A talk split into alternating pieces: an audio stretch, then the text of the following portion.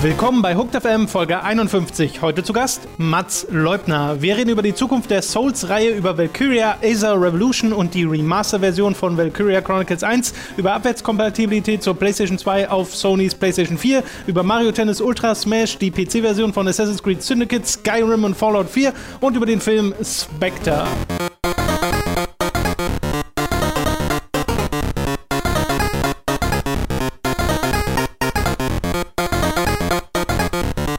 Mats, Tom? dass du hier an meiner Seite bist, äh, dafür bin ich dir sehr, sehr dankbar. Naja. Denn du bist eine sehr schnell eingesprungene Vertretung für Robin, der, ich glaube, krächzend und ätz, ächzend, nicht ätzend, ächzend zu Hause sitzt und äh, schon heute gesagt hat, ach, ich kann noch einen Tee trinken und dann geht das mit dem Hals bestimmt. Und dann habe ich ihm gesagt, ja, und dann klingst du wieder so, als wäre dein Hals mit Sandpapier verkleidet, wie beim letzten Mal, als er krank war. Deswegen haben wir gesagt, das lassen wir mal lieber. Und äh, du bist heldenhaft eingesprungen. Man könnte jetzt meinen, dass ich äh, vor der Tür gewartet habe, nachdem ich Robin übers Wochenende krank gemacht habe, aber dem ist nicht so. Es ist wirklich äh, Zufall. Gute Besserung an Robin. ja, ist gute übrigens äh, Besserung. tatsächlich ja immer schlauer, dass man sich da nicht zur Arbeit schleppt, weil man Nee, dann noch Leute eben. ansteckt und sich selber auch dann äh, keinen Gefallen tut. Man Genau, muss das- auch mal krank sein können. Das habe ich ihm auch gesagt. Sehr gut. Ähm, wir haben diverse News, über die wir reden wollen und natürlich äh, viele, viele Spiele. Drei Stück. Und wir fangen mit der ersten Sache an. Die ist ein Interview. Ein GameSpot-Interview mit Hidetaka Miyazaki. Das ist der Herr hinter der Souls-Serie, der ja inzwischen auch Präsident von From Software ist. Seit, ich glaube, letztes Jahr oder Anfang dieses Jahr. Auf jeden Fall noch nicht allzu lange. Und äh, dieses Interview ist sehr aufschlussreich, was die Zukunft von From Software anbelangt, denn gerade ähm, Robin und ich haben auch im Livestream, als wir Dark Souls 3 gespielt haben, äh, ein bisschen darüber geredet, dass wir uns so ein bisschen Sorgen machen, wenn jetzt jährlich Ja. ein Souls-Spiel rauskommt. Und dann heißt es vielleicht mal anders, so wie Bloodborne, aber dieses grundlegende Konzept ist ja schon das gleiche und das macht immer noch Spaß. Also ich hatte mit Bloodborne zuletzt mega viel Freude und mein Respekt für dieses Spiel wächst, je mehr ich an Details erfahre über das, was da alles drinsteckt. Und ich hatte auch mit Dark Souls 2 sehr viel Freude, auch wenn das heute in der Souls-Community so verschrien ist. Äh, Ist es hab- das? Ja, ist es. Okay. Also unter den Hardcore-Fans äh, ist wirklich so, dass also es wird dann immer gleich so als schlecht und scheiße betitelt, ja. äh, statt einfach nur als nicht so gut wie Teil 1. Ja, es ist auch schwierig, wenn du, wenn du so einen so einen- so einen Meilenstein irgendwie setzt Ja. und dann, ja, okay, gut. Okay, unter Ich finde, es ist immer noch ein sehr gutes Spiel, vor allem die DLCs sind klasse. Aber darum soll es nicht gehen. Es geht um die Zukunft von äh, From Software und der Souls-Reihe und äh, das wurde gefragt in diesem Interview. GameSpot hat gefragt, wie denn Miyazaki das Ganze sieht, wie es mit der Souls-Reihe weitergeht, ob das mit den jährlichen Releases so ist und so weiter und so fort. Und für ihn, das hat er in dem Interview äh, verlauten lassen, ist Dark Souls 3 das große Ende der Souls-Serie. Und so wie es klingt, auch nicht mal unbedingt nur der Souls-Serie, denn er sagte, er selbst würde gerne was Neues machen. Und äh, das klingt zumindest so, als wäre es was ganz Neues. Und er meint auch From Software, also die, die Firma an und für sich will was Neues machen. Und was auch noch ein interessantes Detail ist, Dark Souls 3, die Entwicklung an dem Spiel begann, bevor Miyazaki Präsident der Firma war. Das heißt, das Spiel, was nach Dark Souls 3 entwickelt wird, ist das erste, was die Unter Entwicklung seinem- beginnt unter seiner Führung. Und damit ist dann auch so ein bisschen geklärt, wie das zustande kam mit den Souls-Spielen und so. Also ich schätze mal nicht, dass Miyazaki so viele davon gemacht hätte. Ja, Ich glaube, Dark Mhm. Souls 2 und Dark Souls 3 sind beides Titel, die nicht aus, seiner, aus seinem Willen heraus entstanden sind, auch wenn er jetzt natürlich als Director hinter äh, Dark Souls 3 steht. Aber äh, es klingt irgendwie so, als würde er wirklich was Neues machen wollen. Ja. Also ja, ich, ich äh, gebe seiner Aussage sehr viel äh, Wert, weil er einfach jetzt der Chef der ganzen Veranstaltung Richtig. ist. Aber das bedeutet ja nicht, dass du äh, tatsächlich auch allein entscheidend bist, weil da sitzen auch natürlich Investoren hinter, da sitzen Interessenverbände hinter, die natu wollen natürlich äh, gerne, dass diese Souls-Reihe eben bestehen bleibt. Ähm, deswegen äh, finde ich den Ansatz sehr gut und ich auch, auch mutig, das so klar und deutlich zu sagen. Ähm, ob er es dann durchgesetzt kriegt, ist natürlich immer noch ein bisschen eine andere Frage. Ja. Die zweite Sache, die ich mich ähm, äh, so ein bisschen, oder wo ich nicht sicher bin, was gemeint ist, ob eben mit Ende der Dark Souls-Reihe Dark Souls gemeint ist, also dass wir kein Dark Souls mhm. 4 haben werden, aber wie du ja schon gesagt hast, Bloodborne ist ja letztendlich auch ein Dark Souls in einem anderen Gewand und mit einem bisschen anderem Fokus. Ähm, also ob man dieses Spielprinzip oder das Grund, grundlegende Prinzip einfach beibehält und da wieder, wieder ein bisschen was anderes mitmacht, wo ich kein Problem mit hätte. Äh, ich würde mich zum Beispiel sehr dafür interessieren, wenn sie mal äh, vielleicht dieses, dieses Dark Fantasy Setting verlassen und mal wirklich da in, in eine andere Richtung gehen. Ähm, würde mich wahnsinnig interessieren, wie er sowas in der Gegenwart oder keine Ahnung, auch mal der Zukunft macht. Mhm. Ähm, also da, da gibt es ja noch ganz, ganz viele Möglichkeiten, das frisch zu halten und ja. äh, auch funktional zu machen. Ähm, aber ich bin natürlich auch gespannt, was, was äh, so eine Firma macht, wenn sie wirklich mal in eine ganz neue Richtung gehen will. Das kann funktionieren weil sie eben was Frisches und Neues machen wollen. Es kann aber auch scheitern, weil die Expertise, die diese Firma hat, ist halt, also klar, die haben auch andere Spiele gemacht, aber eben dieses Dark Souls Grundprinzip ist ja wirklich in Perfektion. Also Bloodborne würde ich sagen, ist für das, was es ist, nahe der Perfektion. Ich wüsste nicht, was, was du da äh, noch groß äh, ja. äh, variieren könntest. Deswegen, das ist, ist so, eine, so eine schwierige Sache. Ich möchte mal beginnen, heftigst zu spekulieren. Und zwar, äh, ich habe ja diese, diese Videoreihe, kennt ihr vielleicht, From Software to Souls. Und da sind ja alle möglichen Spiele drin. Da sind sehr viele First-Person Dungeon Crawler drin, weil mhm. da hat ja From Software sehr gerne gemacht, bis zu Kingsfield 4. Äh, da sind aber auch ein paar andere Titel drin, zum Beispiel Lost Kingdoms ein Mix aus Trading Card Game und Action-Rollenspiel. War der Zeit voraus, könnte man fast denken. Ein bisschen. Und das Ding, äh, ich habe ja den zweiten Teil komplett durchgespielt, weil mir das tatsächlich Spaß gemacht hat, auch wenn es, also mal abgesehen davon, dass es alt ist, es hat mega viele Ecken und Kanten, aber dieses Konzept ist halt total mhm. gut. Und jetzt meine, meine Kombination, die zu der Spekulation führt, in dem Interview, in dem GameSpot-Interview, wurde Hidetaka Miyazaki gefragt, was für aktuelle Spiele ihn denn so packen gerade was so seine Inspirationsquellen sind. Ich glaube, das war die erste Frage, aber er hat dann halt gesagt, was er gerade so spielt.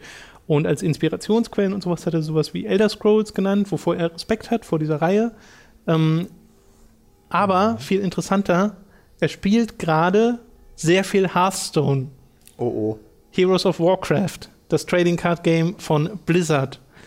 Nun spekuliere ich, dass diese, oh. die, diese Faszination dazu plus die Vergangenheit von From Software die Wahrscheinlichkeit doch tatsächlich recht nahe rücken, dass es irgendwann mal so etwas gibt wie ein neues Lost Kingdoms, was sicherlich nicht so heißen wird, sondern eine neue Franchise hat. Und am Ende von meinem Lost Kingdoms 2 Video habe ich ja auch gesagt, wie cool es denn wäre, wenn sie dieses Konzept nehmen mit Souls-Kreaturen, wenn du Gwyn Lord of Cinder beschwörst und eine, eine uh. Mimic-Fallenkarte aktivierst oder sowas. Da hätte ich total viel Freude dran. Ich glaube, dass man daraus was richtig, richtig Cooles machen kann.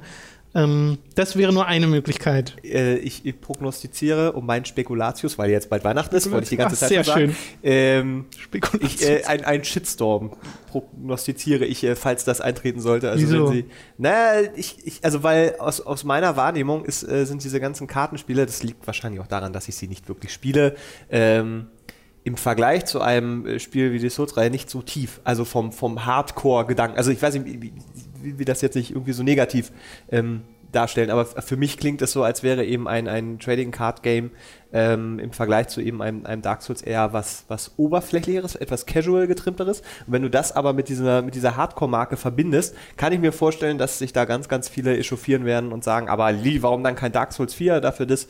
Ähm, das wäre so mein, mein erster Impuls also gerade. Ich, ich glaube, da ist sehr viel Potenzial drin für Hardcore-Mechaniken und ich glaube, Magic the Gathering-Spieler würden dir sagen, es, es geht sehr hardcore, was Kartenspieler ja, angeht. Okay, das, okay, Hearthstone ja, ja. ist wahrscheinlich irgendwo so in der Mitte angesiedelt zwischen Magic und Yu-Gi-Oh!, was so Einsteigerfreund Einsteigerfreundlichkeit äh, angeht. Aber äh, mir geht es ja auch darum, kein reines hm. Trading Card Game, sondern wirklich diesen Mix aus, du ja. läufst durch die Welt, du hast ein Kartendeck, was quasi deine Angriffskarten sind, schmeißt eine Karte auf den Boden und die beschwört dann ein Monster, was für dich kämpft. So, das, das finde ich mega schon, cool. Das klingt doch schon, schon wieder interessanter. Ja. Okay. Aber passt das mit der Aussage zusammen, dass sie was Neues machen wollen? Weiß ich nicht, weil es wäre ja, also in meiner Vorstellung wäre es eine, wäre es die IP Souls, die mhm. Souls IP, die sie benutzen würden dafür oder halt alle vergangenen From Software Spiele. Allerdings außerhalb der Souls Serie und Bloodborne gibt es halt nicht so viel, was so berühmt geworden ist. Es gibt die Armored Core Spiele, aber die bedienen eine Nische. Im Westen sind die nicht annähernd so verbreitet wie mhm. die Souls Titel. Ich kann mir aber auch vorstellen, dass sie was ganz Neues machen, also dass sie sowohl Genre technisch als auch IP-technisch sagen, okay, wir machen was Neues. Und ich glaube auch, dass die gesamte Industrie aufhorchen würde, wenn es heißt, From Software macht und nicht nur From Software, sondern der Demon Souls Erfinder und Entwickler macht eine neue IP. Ja, ja Mit klar. diesem ja, Studio. klar. Das ja. Also äh, äh, Lost Kingdom oder äh, nee, was soll ich sagen? Lost Souls oder Dark Lost Kingdom? Souls. Das ist das sind ist also Oh, das deine wären beide so Scheißnamen. ich weiß. the Kingdom of Dark Souls. The Dark Souls of the Kingdom. Ja. Oder äh, es kommt ein neues Kurikuri-Mix, diese, dieses Häschen. ja, oder, oder sie machen plötzlich eine Fußballsimulation. Wobei Survival-Horror finde ich nochmal total geil. Ich habe jetzt neulich Echo Ja. Knight äh, mir angeschaut für From Software to Souls und das war ja, da war ich ja überrascht davon, wie subtil dieser Horror da eingebaut ist. Auch das ist natürlich sehr veraltet, aber ähm, ich glaube, gerade mit Miyazaki, der ja mit den Souls-Spielen schon zeigt, dass da gruseltechnisch doch durchaus was geht, ähm, könnte das auch cool werden. Also ich, ich ja, ich will was anderes außer Souls von denen und ich würde mich darauf freuen. Ich würde mich halt auch freuen, wenn es optisch in eine andere Richtung geht. Also weil ich mich tatsächlich so ein Nicht bisschen so an dieses diesen- Dark Fantasy, meinst du? Ja, da habe ich mich ein bisschen satt gesehen. Also auch Bloodborne fand, fand ich super, als dieser Gothic-Stil, der noch mit drin war und Ja. diese Lovecraft-Ästhetik. Ähm, aber es, es, es wirkt halt alles so ein bisschen bekannter. Also dieser, dieser Wow-Faktor ist dann doch irgendwie ein, anderer. Ja, sie haben halt so ihr Design gefunden, ne, schon mit Demon's Ja, Souls genau. und das wurde dann so durchgezogen. Ich finde, Bloodborne war da wirklich noch was, was anderes, aber es war halt auch wieder finster. Hm. Ist halt die Frage, ob die, ich glaube nee, ich glaub nicht, dass Miyazaki sowas wie so ein, so ein High-Fantasy oder so irgendwas Buntes großartig anstreben würde. Na, es sei denn, äh, nur um das wieder kaputt zu machen. Das kann sein. Also ja. irgend so ein buntes so Erwartungen. weil bald Weihnachten Ja, ist, ja, aufzubauen, um es dann anzuzünden und da äh, äh, Hexen mit sechs Beinen rauskommen zu lassen oder so. Das, ja, genau. Das sind so die. Ja, aber also Survival Horror fände ich super spannend tatsächlich. Ähm, oh, tatsächlich auch weg von diesem, diesem reinen ähm, äh, ja, kampfbasierten Spiel, sondern wirklich Genau. eher von diesem, diesem Survival richtig pur, richtig hardcore und äh, richtig subtil. Da hätte ich, da hätte ich auch großes Interesse. Also gut, ich habe auch wirklich Interesse an allem, was er macht tatsächlich. Das, äh, so viel schief kann da eigentlich nicht gehen. Ähm, aber ich würde mich, glaube ich, ein bisschen mehr darüber freuen, wenn es wirklich was Frisches, Neues ist. Ich glaube, wenn die so ein, so ein Ding machen würden wie Lost Kingdoms, würde ich mich einfach vor allem drüber freuen, weil ich es vorausgesehen habe. Ja, Punkt für dich. Und ich würde gerne sehen, wie du dich freust. Deswegen, ja, auch meine 50 Euro in die Waagschale. sehr gut. Das muss äh, ein Trading Card Game Okay. werden. So viel zu From Software. Eine andere Sache, bei der ich erst mich total gefreut habe und dann je mehr Informationen es gab, desto zurückhaltender wurde die Freude. Es wurde ein neues, ein neuer Teil der Valkyria Chronicles Reihe angekündigt. Ich bin sehr großer Fan vom ersten Valkyria Chronicles. Das finde ich eines der besten Spiele der letzten Konsolengeneration. Kam 2008 für PS3 raus, exklusiv. Äh, Ein richtig, richtig, richtig gutes Spiel. Gibt es inzwischen auch für PC, einen PC-Port. Den haben wir bei? Time to Ja, 3 okay. nämlich Ja, mal ja, gespielt. Das ist diese das war cool. Anime-Version des Zweiten Weltkriegs, wo die Leute so Namen haben wie Alicia Melchiot oder Welkin Gunther. Und das in japanischer Sprachausgabe ist fantastisch. Aber vor allem das Kampfsystem hat mich halt gepackt bei dem Spiel, weil so ein Mix ist aus rundenbasiertem Strategiespiel und Action-Third-Person-Shooter. Und das hat so gut gegriffen. Also es ist wirklich eines der motivierendsten Kampfsysteme, die ich so kenne. Mir macht das einfach unheimlich viel Spaß. Es klickt total. Und jetzt wurde eben ein neuer Teil angekündigt, aber der heißt nicht Valkyria Chronicles 4. Und ja, es wäre der vierte Teil. Es gibt schon drei Valkyria Chronicles Teile, einen für die PS3 und zwei für die PSP. Aber nur, ja, wo ist der Fehler? aber nur, nur Teil 2 für die PSP ist auch bei uns erschienen, Teil 3 ausschließlich in Japan. Warte mal, also ist unser Teil 1 Wir haben Teil 1 auf PS3, Teil 2 Ja. auf PSP, Teil 3 auf PSP ist nur in Japan erschienen. Also ist okay, ja. Ich dachte Genau. gerade irgendwie, der PSP-Teil ist bei uns als, aber nee, okay. Nee, nee, nee. Und jetzt kommt eben dieser neue Teil, der heißt Valkyria Aether Revolution und ist so eine Art eher Spin-off, also eher so Fortsetzung. Ich habe Spin-off slash Fortsetzung geschrieben, weil es ist schon ein neues, neuer Valkyria-Teil äh, mit den gleichen Entwicklern, mit dem gleichen Director, der auch bei Teil 1 dabei war, nämlich Takeshi Ozawa und mit diesem gleichen Theme. Mhm. Zweiter Dieses, Weltkrieg. Genau, und dieses europäisch, äh, aber mit Anime anhauchen und mit diesen Valkyren wieder, die, äh, die eine, die in, im ersten Trailer gezeigt wird, hat auch gleich wieder eine mega große Oberweite. Weil äh, Japan und sie sagen, es wird wieder der gleiche oder ein ähnlicher Zeichenstil sein, eine Engine, die das wieder so ermöglicht, weil der erste Teil sah ja aus wie so ein Wasserfarbenbild. Das war Stimmt, total ja. hübsch. Ja. Und äh, das soll hier auch wieder klappen und im Trailer sieht man das auch schon so ein bisschen, auch wenn das natürlich vorgerendert ist, was da gezeigt wird. Sieht zumindest vorgerendert aus. Es ist bisher nur für Japan angekündigt, also das westliche Release wurde noch nicht bestätigt, da es aber ein großes, exklusives PS4-Spiel ist, würde es mich wundern, ehrlich gesagt, wenn das nicht auch äh, nach Europa oder zumindest nach Amerika kommen würde. Sie sagen aber auch, dass es ein neues Kampfsystem geben wird, das nennt sich das Legion Battle System wir haben einen Namen dafür, aber keine Details. Wir wissen nur, dass es nicht rundenbasierte Strategie sein wird. Es wird ein Echtzeit-Rollenspiel-Action-System, soweit ich das verstanden habe, aber mit Simulationsaspekten. Also du wirst wieder irgendwelche strategischen Entscheidungen treffen, nehme ich mal stark an. Aber es wird eben nicht das Kampfsystem aus Valkyria Chronicles sein. Und das ist so ein bisschen das, was mich so ein bisschen skeptisch werden lässt, weil ich mag Valkyria Chronicles vor allem wegen dem Kampfsystem. An zweiter Stelle kommt dann dieses ganze Szenario und mhm. die Story und sowas und der Look und Feel des Spiels, aber an allererster Stelle steht das Kampfsystem. Und deswegen, da ich noch keine Ahnung habe, wie sich das hier spielen wird, kann ich dir nicht sagen, ob ich mich darauf freuen werde. Ich weiß es einfach nicht. Wie war denn das in Teil 2 und 3? Da haben sie das Kampfsystem. Das war das gleiche. Exakt das, ne? Okay. Also in mhm. Valkyria Chronicles 2 haben sie das Kampfsystem übernommen, die RPG-Elemente erweitert und auch verbessert aber dadurch, dass es auf der PSP war, so ein bisschen wie bei Peace Walker, statt großer Gebiete okay, gab es eher so kleine, abgesteckte Zonen, in denen du unterwegs warst. Deswegen gefällt mir der erste Teil immer noch besser, hm. auch weil er einfach viel fulminanter inszeniert war. Hm, ja, okay, und auch, ja, das auch wesentlich besser aussah, aber das ja kommt, es ist irgendwie logisch, glaube ich. Ja, der äh, Osawa, es gab so ein Interview mit äh, Famitsu und da wurde über Story-Details geredet, über die will ich aber nicht großartig sprechen. Ich will nur die drei Namen der Leute sagen, mit denen man spielt, nämlich Amleth, Ophelia und Brunhild. Nicht Brunhilde, ich sondern Brunhild. Äh, das ist eine, eine Valkyrie. Ja, die ist auch die hieß auch Brunhilde. Ne? Brunhild. Wie war das? Der hebt nur auf den Fuß, der Pup kackt. Auf Deutsch oder sowas. Das, ist, das sind die Charaktere. Aber in dem Interview hat er auch gesagt, der, ähm, der Takeshi Osawa, dass dieses Spiel ganz anders werden soll als Valkyria Chronicles. Also ich, ich fasse mal zusammen. Äh, das Kampfsystem hat bei dir im ersten Teil hervorragend geklickt mhm. und äh, du bist ein riesen Fan der Serie, eben primär wegen dem Kampfsystem und Setting und so kommt alles dann an zweiter Stelle, auch wenn du das als super findest. Jetzt sagen sie für den vierten Teil, also Setting bleibt im Groben, mhm. aber Kampfsystem machen wir neu. Genau. Das ist natürlich heikel. Das ist sehr heikel. Also er hat auch gesagt, es soll halt so wirklich die RPG-Elemente haben, es soll ein gewisses Schlachtgefühl rüberkommen, dass man sich irgendwie am Anfang eines Kampfes vorbereiten muss in seinem, auf, an seinem Startpunkt und dann loszieht und Gebiete erobert. Aber das sind halt alles nur, also diese Beschreibung gibt es nur als Text. Ich weiß trotzdem noch nicht so richtig, wie es sich dann hm. tatsächlich anfühlt. Da muss man wahrscheinlich einfach mal abwarten. Es ist für Winter 2016, glaube ich, oh, ähm, angepeilt, der Release. Was sie aber parallel dazu auch noch angekündigt haben, halt auch nur in Japan erstmal, ist eine PS4 Remastered-Version von Valkyria Chronicles 1. Also die dann mal den ersten genau, Teil.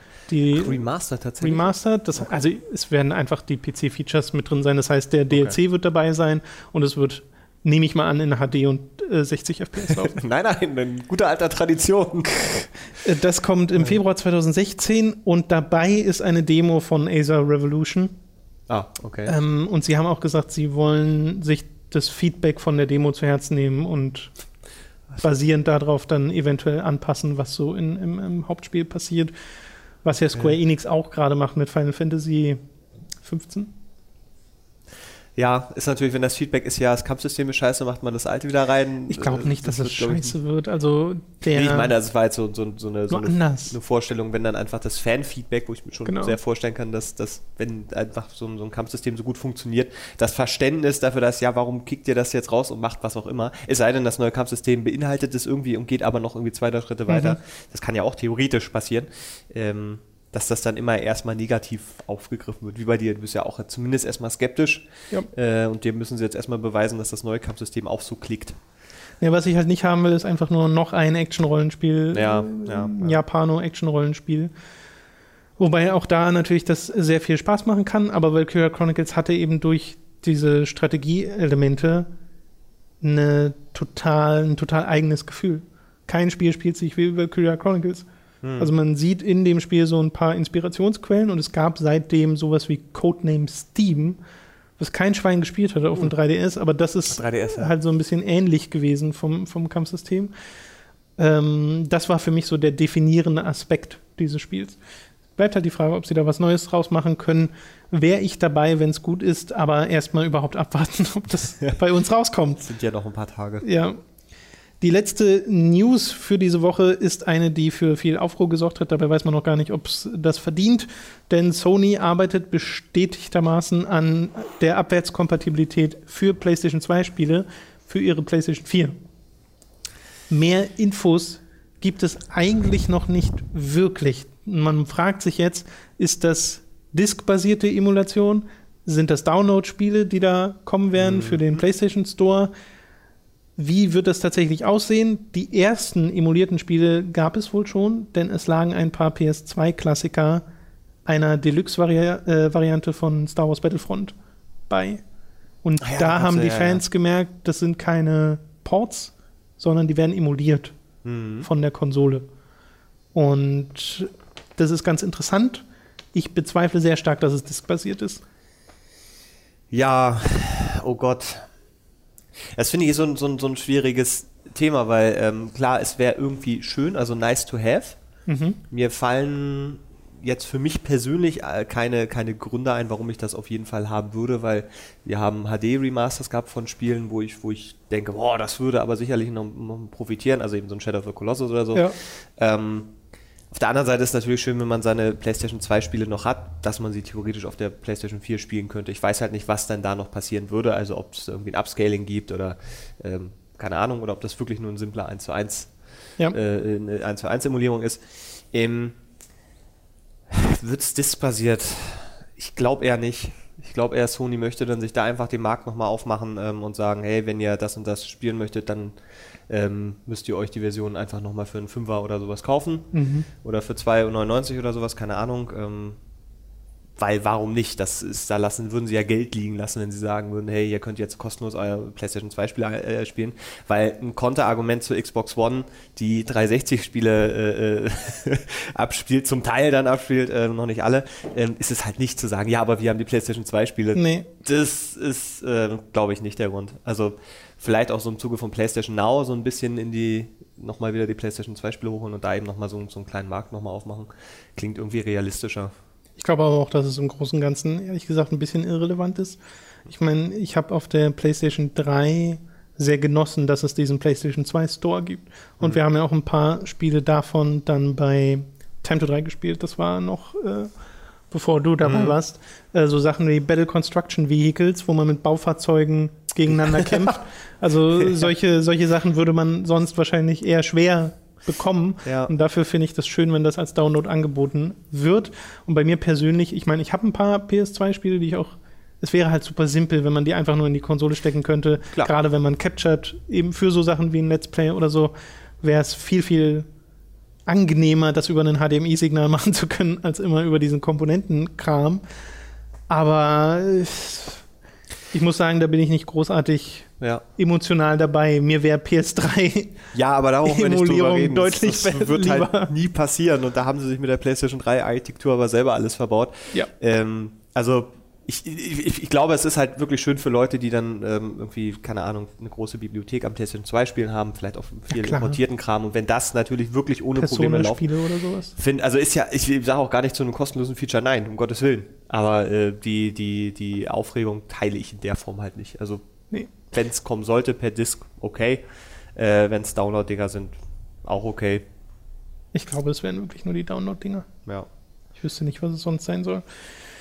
Gut, kommen wir zu den Spielen, die wir diese Woche gezockt haben. Eines haben wir gemeinsam gespielt. Oh ja. Mats, oh, und zwar Tage und Wochen und Monate waren es nicht. Leider nicht. Hätte ich gerne, aber äh, dazu kommen wir gleich. Nämlich Mario Tennis Ultra Smash. Ich bin sehr großer Fan vom Original Mario Tennis auf dem N64. Ähm, das hat mir sehr, sehr viel Freude gemacht. Ich bin danach allerdings so ein bisschen aus der Reihe raus gewesen. Es gab ja noch einen GameCube-Teil, Mario Power Tennis. Mhm, der soll richtig gut gewesen sein. Dann gab es, glaube ich, auf dem Game Boy Advance noch einen. Zuletzt auf dem 3DS Mario Tennis Open. Das war okay. wurde Ja. auch schon ähm, bemängelt wegen seiner wegen seinem Mangel an großen. Singleplayer-Features. Und jetzt gibt es Mario Tennis Ultra Smash, das grandios aussieht, super flüssig läuft und sich gut spielt und trotzdem keine Empfehlung ist. Ganz kurz, du hast ein Mario Tennis in der Historie vergessen, ein sehr wichtiges. Welches? Mario Tennis für den Virtual Boy.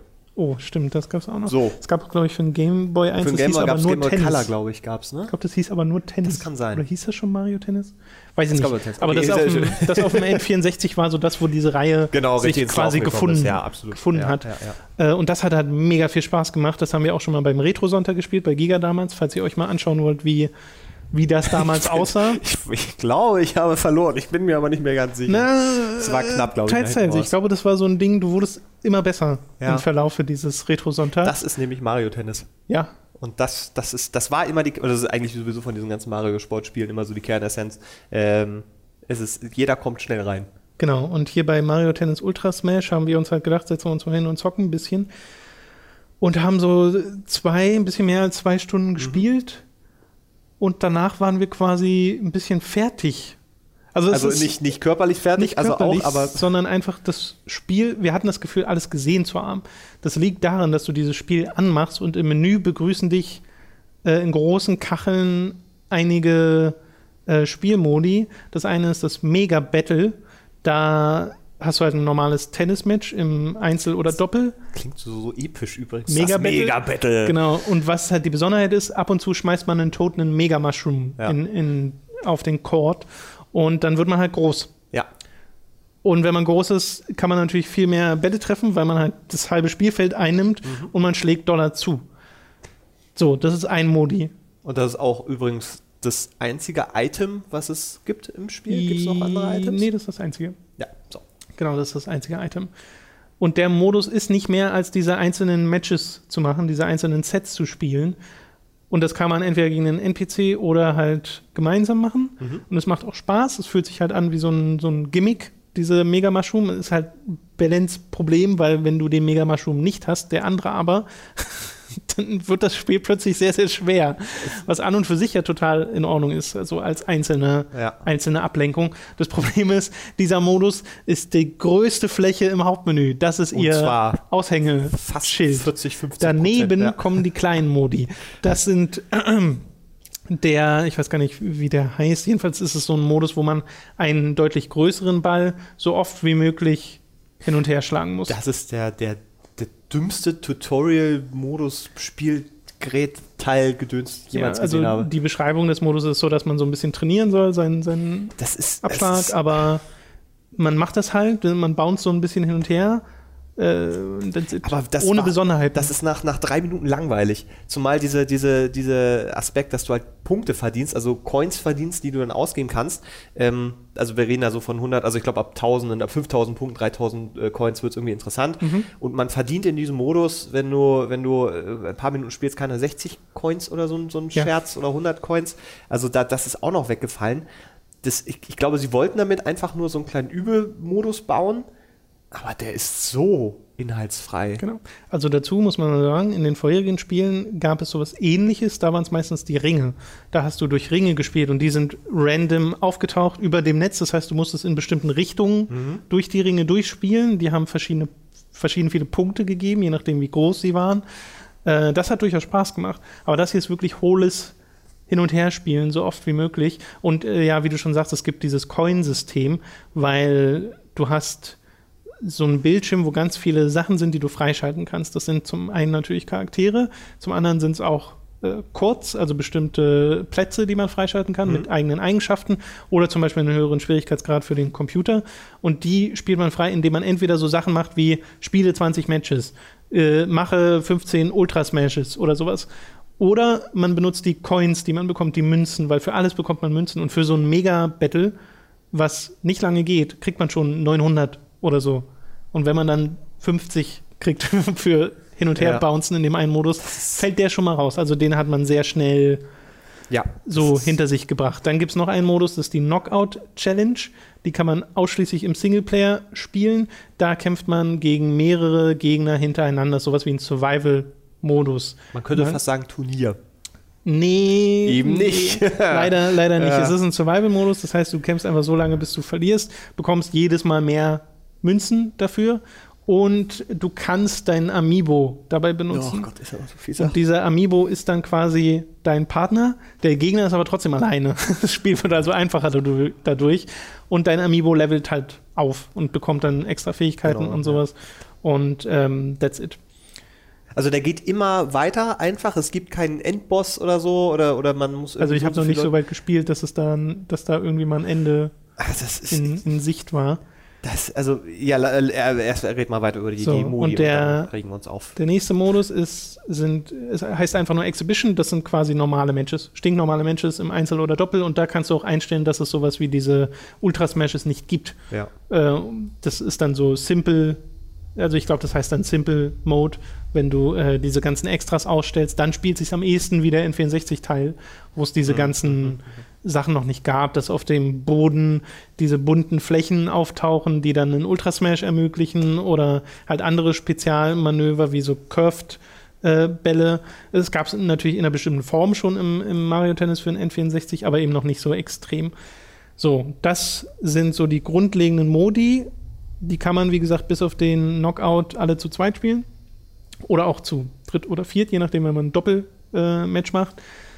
Den Online-Modus gibt es noch. Da kann man all diese Sachen bis auf Knockout gegen andere spielen. Auch wieder im Einzel oder Doppel. Und auch da im Multiplayer, wenn man will, was ganz nett ist. Ja, geht? Ja. Okay. Oder mit Amiibo. mit deinem Amiibo zusammen kannst du auch spielen. Im Doppel. Und das war's. Optionsmenü gab es noch, ne? Eine Option. nee, nee, es gibt Ist keine kein, Option. kein Optionsmenü? Das war's mit, äh, das sind alle Features, die Mario Tennis zu bieten hat. Es gibt kein Turnier. Es gibt keine großartig erweiterten Singleplayer-Modi. Es gibt in diesem Spiel keinen Fortschritt quasi, den man sich erspielt. Kein Spielfortschritt, Hm. abseits dieses Boards, wo diese ganzen freischaltbaren Münzen drauf sind. Aber das ist nicht motivierend. Du spielst ein paar Megabattle zusammen, du spielst vielleicht mal die Knockout-Challenge und hast danach alles gesehen. Es gibt auch nur, ich glaube, es sind 14 Charaktere insgesamt. Ein paar freischaltbare gibt es. Darunter so Charaktere wie Toadette oder Bowser Jr. Es gibt keinen Shy Guy, den es im Original gab, oder Birdo oder so. Ich finde auch ein bisschen schade, dass sie bei Mario Tennis noch nicht gesagt haben, wie sie es jetzt inzwischen bei Mario Kart gemacht haben. Wir holen auch die anderen Franchises mit rein. Ja. Dass du mit Link oder so Oder mit einem Tennisschläger dann- oder Samus. so- so genau, das wäre halt total cool gewesen. Äh, kann ja sein, dass das noch kommt als Update oder so, aber ich weiß es nicht.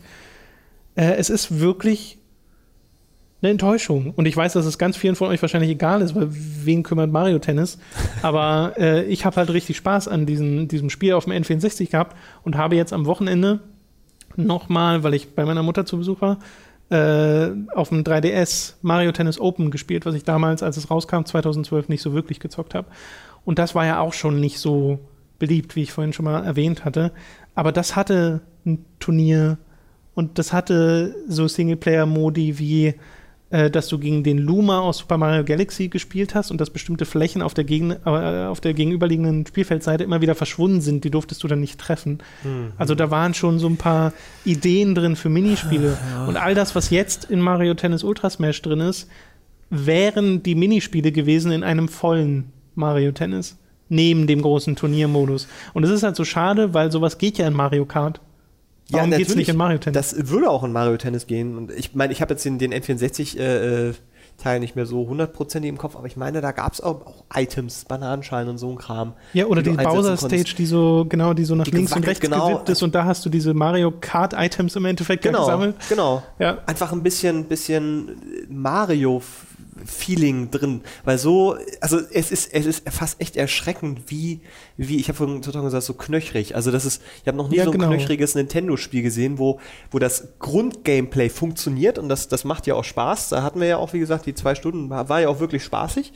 Ähm, aber so wenig Inhalt bei einem Vollpreistitel. Das Ding kommt ja 50 irgendwie Euro. kommt ja für 50 Euro hier in die Läden. Ich meine, äh, wenn du vorbestellt hast, kriegst du, äh, habe ich äh, gelesen, äh, europaweit noch ein Mario Tennis 64 dazu. Ähm, und da gibt es, glaube ich, dann viele, die viel mehr Mario Tennis 64 spielen werden als, als äh, den, den Wii U-Teil. Also das wirkt für mich so, als hätten sie dringend noch Spiele gebraucht für die Wii U. Mhm. Oh Wunder, was ja auch äh, durchaus der Fall ist. Und haben dann einfach dieses Franchise ausgegraben und haben dann mit der Engine da mal eben fix was gebastelt.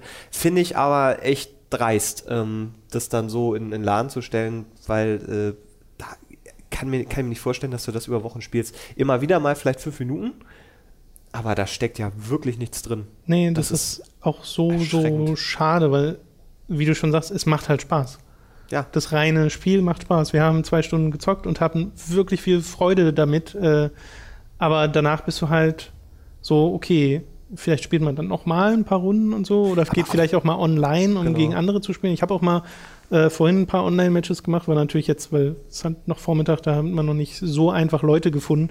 Aber die Spiele, die ich hatte, waren zumindest weitestgehend lagfrei und äh, liefen okay. Und das war ja das große Ding bei Mario Tennis Open auf dem 3DS. Das war das erste Mal Mario Tennis Online. Mhm. Äh, und ich kann mir vorstellen, dass man damit zumindest ein bisschen Spaß haben kann. Aber es ist halt so schade, dass du nicht, dass sie nicht die gleiche Liebe, die sie für Mario Kart scheinbar haben, in dieses Spiel stecken. Es ist ja auch so, Super Smash Bros. So, so, so, mir völlig unverständlich, warum man denn keinen Turniermodus einbaut zum Beispiel. Das sind alles Sachen, die kannst du nur damit begründen, dass du keine Zeit gehabt hast, weil das sind ja keine, also ich kann mir nicht vorstellen, dass sich jemand hingesetzt hat und gesagt hat, ja, das Spiel wird besser, wenn wir nur so einen, so einen Endlosmodus einbauen oder ja, äh, wenn wir keine Items einbauen, ist das viel lustiger, außer diesem blöden Riesenpilz, der äh, nebenbei besagt, äh, äh schon Spaß macht, aber das Spiel auch zum Teil, wenn du zu zweit spielst, also wenn vier Spieler auf dem Platz sind und zwei Riesen äh, sind, da, ist, da siehst du nichts mehr. Ja, zum das einen das und jedes Mal, wenn du den Mega Mushroom bekommst, Spiel, wechselt ja. die Kameraperspektive auf den, der das Ding bekommt. Ja. Es stoppt das Spiel kurz, er wächst und dann geht es wieder zurück, was die Übersicht nochmal kaputt macht. Genau, ja. nochmal extra kaputt macht. Das heißt, auch die Mechanik des Mega Mushrooms ist zwar nett und ganz lustig. Das Chaos ja. ist ja ganz lustig, was dadurch entsteht aber da kannst du doch kein Spiel drum nicht, nicht wirklich gut durchdacht, genau als Hauptfeature. Das ist so es ist, ja, es ist ja wirklich das Hauptfeature dieses Spiels und das ist ein bisschen lächerlich. Also wenn dieses Spiel 15 oder 20 Euro kosten würde und so quasi als Download-Titel oder so angeboten werden würde, würde ich da mich wahrscheinlich nicht beschweren, weil dann kriegst du ja da genug, um diesen Preis zu rechtfertigen. Ja, aber, aber mehr als das Doppelte. Ja klar, weil es halt so eine, es ist so eine Ideenarmut, die da drin steckt, genau. dass auch in den Chords, also die Plätze, die du freischaltest, da gibt es halt so Sachen wie den Sandchord, äh, den es halt auch schon vorher gab, oder einen, bei dem die, der Untergrund ständig wechselt äh, und damit die Eigenschaften ständig wechseln. Das ist dann ganz witzig, aber das Stadion drumherum ändert sich zum Beispiel nie. Und selbst in Mario Tennis auf dem 3DS gab es so viele verschiedene Sta äh, Stadien, nennen wir es so? Stadien, ein Stadium, zwei Stadiums. Stadi. Sta Stadi. Stadi. Stadist, und Stadissen. das war halt optisch abwechslungsreicher und das ist halt so, ja, ich meine, es sieht natürlich toll aus, weil diese Engine und die 60 ja, FPS. Wenn du nur ein Stadion baust, dann kannst du da auch ein bisschen richtig, Arbeit reinstecken. aber das ist Ach, es ist einfach enttäuschend, weil man sich halt wünscht, gerade weil dieses Spiel ja in seinen Grundfesten Spaß macht, dass da mehr drinsteckt. Dass da irgendwie eine ausgereifte Singleplayer-Erfahrung mit genau, eingebaut das, wurde. Ja. Und selbst die Multiplayer-Erfahrung reicht ja nicht ja. allzu weit. Also, wo ich in Mario Kart die verschiedenen Cups fahre und dann am Ende gut, in Mario Kart 8 war es auch nur, du hast so einen Pokal sich drehen sehen, aber in den alten Mario Karts hattest du noch die Siegerehrung und sowas und hattest da halt deinen Spaß dran und hast dann Charaktere freigeschaltet und ähm, im, im, neuen Mario Kart dann auch Autoteile freigeschaltet. Dauernd irgendwas Und in Mario ja. Tennis Open auf dem 3DS gab es Cups. Da hast du die Turniere gehabt, da hast du. ist ja nicht die Frage, ob Pilz, das geht oder nicht. Da hattest du Pilz und Blumen und Sternencup und sowas. Ja. Das war natürlich alles sehr gleich. So. Also auch da hätte man deutlich mehr mitmachen können, aber du hattest zumindest so ein, ein Gefühl von Spielfortschritt und Motivation, dich da durchzuspielen.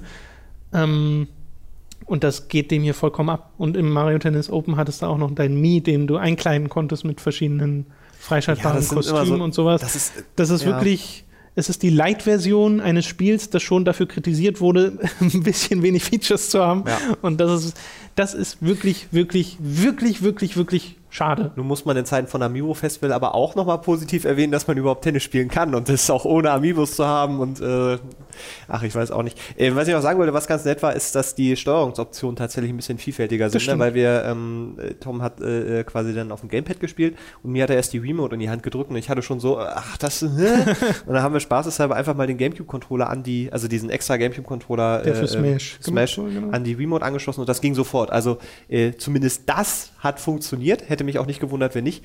Also ähm, das, das ist eine ne schöne Sache. Ansonsten haben wir, glaube ich, alles gesagt. Äh, wer ein gutes Tennisspiel auf der Wii U sucht, soll sich Mario Kart kaufen. Das ist auf jeden Fall besser mit bedient. Das ist wirklich. Es ist, es ist so absurd. Äh, vor allen Dingen glaubt man, glaubt man das, das nicht. Auch diese, diese Geschichte, ähm, da- dass dieses Spiel dir es nicht wirklich zugänglich macht, zu zweit zusammen zu spielen. Also wenn man äh, äh, zu zweit Ach so. äh, spielen möchte, wir gegen zwei andere, gegen zwei Computergegner, ähm, die Auswahloption, dass man zusammenspielt, ist so dämlich versteckt tatsächlich, da kommst du nicht drauf, dass du nach, nachdem du deine Figuren ausgewählt hast und alles eingestellt hast, irgendwo noch ein kleines Fenster hast, wo du Ja. ein, einstellst, wo die Positionen sind und da einstellen musst, dass du zusammen. Ah, vielleicht spielen wir es ja noch mal im, im, äh, hier im, im Stream mal irgendwie eine Mhm. Viertelstunde oder ein Stündchen. Äh, dann darf der Robin, der äh, jetzt hoffentlich nicht zugehört hat, ach, da hat er sowieso wieder vergessen, mal rausfinden, wie er das einstellen kann. Da wird er ordentlich fluchen. Ach, es, es, es ist schade, aber ähm, irgendwo müssen die Ressourcen ja sein und ich hoffe, dass die Ressourcen bei Nintendo gerade bei anderen Projekten sind, von denen wir dann mehr haben. Es wirkt wirklich wie so ein Ding, okay, wir brauchen für den Weihnachtsmarkt. Aber ist Noch das ein- das, ist das, das. Weihnachts, Weihnachtsding? von- Weiß ich nicht, aber. Was kommt denn sonst noch? Ich, Das war's, ne? naja, Amiibo Festival. Wovon ich auch eine Review-Version angefragt habe. Es kam bisher noch keine, aber normalerweise schickt Nintendo immer, äh, also schickt uns eigentlich alles. Ob ihr Ähm, wollt oder nicht. ganz, so, ganz so krass nicht. Aber äh, wäre ich jetzt auch nicht so traurig, nach allem, was man hört, Amiibo Festival nicht zu bekommen. Mich würde halt wirklich interessieren, ob es das pure Böse ist, wie Robin geschrieben hat. Das, Ja, das äh, pure Böse ist natürlich übertrieben, aber es ist man schon merkt sehr halt, dreist, oder? Nintendo probiert halt auch so ein bisschen rum mit den Sachen, mit denen man so durchkommt. Ja, aber weißt du, es gibt halt so, so Firmen wie EA, die machen das ähm, und, und aber auch so, dass man drüber meckern kann und das kritisieren kann äh, oder auch, keine Ahnung, Ubisoft und Assassin's Creed und Microtransactions. Aber Nintendo, finde ich, geht immer gleich so zwei Schritte zu viel. Hey, wir bringen ein Spiel in Anführungszeichen raus, was kein richtiges Spiel ist, was ihr mit Amiibos nur wirklich spielen könnt und das kostet Geld und hier, bitte. Ja, Das ist, also wenn es jetzt das für Mario Tennis zum Beispiel, wenn, wenn sie das Grundgerüst, was funktioniert haben und sagen, ey, wenn ihr da ein Amiibo draufpackt, dann kriegt ihr neue Spielmodi. Fände ich jetzt auch nicht cool, weil jeder, der sich dieses Spiel dann zum Vollpreis kauft, ist irgendwie der Gearschte und muss noch irgendwie, keine Ahnung, 100 Euro in Amiibo stecken, damit er dann das komplette Spiel hat. Ähm, aber das fände ich viel, viel infernaler als das, was bei Amiibo Festival ist. Weil ja, wenn es jetzt Amiibo Amiibo Festival Mario Tennis heißen würde. ist halt von Anfang an klar, okay, so ein Amiibo-Spiel, es wird vermarktet als Amiibo-Ding, Ja, okay, was gut, du mit ja. Amiibos spielen sollst. Äh, dass es dann halt trotzdem so ist, dass Leute, die keine Amiibos haben und trotzdem mitspielen, weniger Punkte bekommen. ja, so ich das, Das ist halt, hä? Wer, wer denkt sich sowas aus? Aber das ist halt wirklich so Mario Tennis hast du keinen Tennisschläger und Amiibo. Viel Spaß. ja. Naja, Ja. gut, okay, das war vielleicht nicht der beste Vergleich, aber ich, ich, ich, ich finde es einfach gerade ein bisschen bedenklich, in welche Richtung Nintendo die Fühler ausstreckt. Ähm, Ja, es sind wirklich, es wirkt so wie, wir probieren mal ein paar Sachen aus. Sie kriegen Kritik technisch dafür gerade ordentlich auf den Deckel, mhm. äh, was ja auch richtig ist.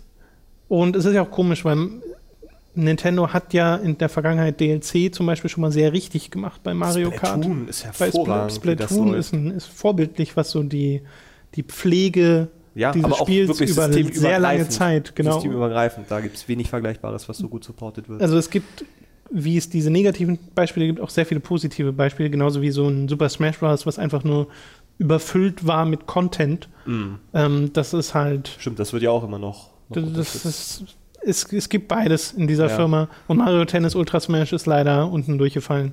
Schade. ja. Ähm, Schade, schade, schade. Schade auch ums Franchise. Ich glaube nämlich nicht, dass da jetzt dann so schnell noch was kommt. Aber es ist so ein bisschen wie Mario Golf. Ja, aber das letzte Mario Golf war auch komisch. Aber gut, äh, genug, Beachvolleyball, da freue ich mich drauf, wenn es wieder ein neues Mario. Strikers. Oder Strikers, ja. Genug äh, Nintendo. Wir reden als nächstes über, äh, nur kurz, über Assassin's Creed Syndicate, denn da habe ich die PC-Version äh, gespielt. Die haben wir letzte Woche zugeschickt bekommen und ich habe gestern, es waren so ungefähr vier Stunden äh, reingesteckt. Ich habe es ja vorher gar nicht gespielt auf der PlayStation 4. Es war also für mich tatsächlich neu. Und technisch habe ich m, nicht wirklich Beschwerden, läuft bei mir auf hohen Einstellungen, nicht auf Ultra oder so, aber auf hohen Einstellungen sehr flüssig und sieht halt deutlich sauberer aus als auf der Konsole, weil bei der PS4 und bei der Xbox One hat mich immer gestört, dass dieses Spiel so, weiß nicht, die Bildqualität wirkt zu niedrig. Gerade wenn du dir Screenshots oder sowas anguckst von Assassin's Creed Syndicate, was auf der PS4 oder auf der Xbox läuft, denkst du dir, es sieht aus, als würde es in 480p laufen. Also mhm. alles wirkt so mega matschig. So, mhm. und das ist halt auf dem PC, finde ich, deutlich besser, allein schon, weil die Auflösung auf Full HD steht, weil du sowas wie Kantenglättung hast, was du aktivieren kannst. Ach, ja. Ähm, ja, und da habe tatsächlich meinen Spaß damit. Also ich finde die Charaktere und diesen, diesen Story-Hook, der funktioniert hier seit langem mal wieder. Was, glaube ich, zum einen daran liegt, dass äh, London halt ein interessantes Szenario ist, aber auch zum anderen einfach, wie die geschrieben sind, nämlich als äh, überhaupt schon mal zwei Protagonisten wirklich zu haben. Ist mhm. super, weil sich sofort eine Dynamik zwischen den beiden entwickelt. Du kaufst denen sofort ab, dass sie halt Geschwister sind, die schon ein Leben aus so Sticheleien hinter sich haben. Äh, und sie sind halt sehr sympathisch geschrieben. Und da bin ich viel eher dabei als beim letzten Mal bei Arno, der so als Pseudo-Abenteurer anfängt und dann so ein mega weinerlicher Langweiler wird. Oder Connor, der einfach gar kein Charakter ist. Ähm, da da gab es halt schon sehr viel negativere Beispiele in letzter Zeit. Plus der Soundtrack ist, der ist toll. toll. Ja. Das ist auch das, was Austin sich bei mir Ventori. am meisten eingebrannt hat.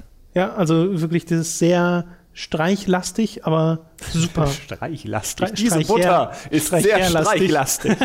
du weißt, was ich meine? Ja, natürlich. Ähm, äh, von daher auch fängt gut inszeniert an dauert tatsächlich eine ganze Weile, bis man überhaupt diesen, diesen Hook bekommt, diesen Enterhaken, mhm. mit dem man sich zwischen Häuser hin und her schießt. Hat so drei Stunden oder so gedauert. Äh, aber allein schon die drei, Stunden davor haben mir Spaß gemacht, weil diese ganzen Stealth-Mechaniken, die sie in Unity versucht haben, funktionieren hier halt deutlich besser. Äh, von daher habe ich da wirklich Lust, das auch noch weiter zu spielen. Kann verstehen, wie Robin da seine Freude dran hatte. Mir fällt allerdings jetzt schon auf, wo ich so die erste oder die ersten eineinhalb Stunden im im wirklichen Open-World-Gameplay verbracht habe, auch wenn sie es krass zurückgefahren haben mit den ganzen Symbolen, die es auf der Karte gibt, ist es halt immer noch eine mega große Map, die sie gebaut haben, mit Aufgaben, bei denen ich sofort von Anfang an merke, wie schematisch die sind. Ich ja, mache die gerade okay. zum ersten Mal und weiß, okay, muss ich noch 20 Mal machen, wenn ich ganz London befreien will oder so von, ja. von den Gangs, die da sind. Äh, ich würde mir wirklich wünschen, dass sie aus Assassin's Creed mal eine deutlich fokussiertere Reihe machen, die nicht einfach nur 50 Stunden unterhalten muss, sondern mal nur 10. Ja, würde ja, das vollkommen reichen. So ein bisschen der Fluch der Open World, ne? Weil wenn du, wenn du sie ja. hast, dann ja, musst du sie füllen, sonst meckern die Leute drüber, dass, dass das alles schön aussieht, du aber nichts machen kannst. Ähm, und dann irgendwann hast du halt dieses, dieses Symbol an Symbol an Symbol und am Ende sind es aber trotzdem alles dieselben selben Mechaniken. Das ist äh, schwierig, aber da ähm, stimme ich Robin dann tatsächlich auch sehr zu. Ich stimme mir oft zu, aber hier insbesondere, dass sie das Ding, also die Assassin's Creed Marke einfach mal ein paar Jahre ruhen lassen genau. sollen.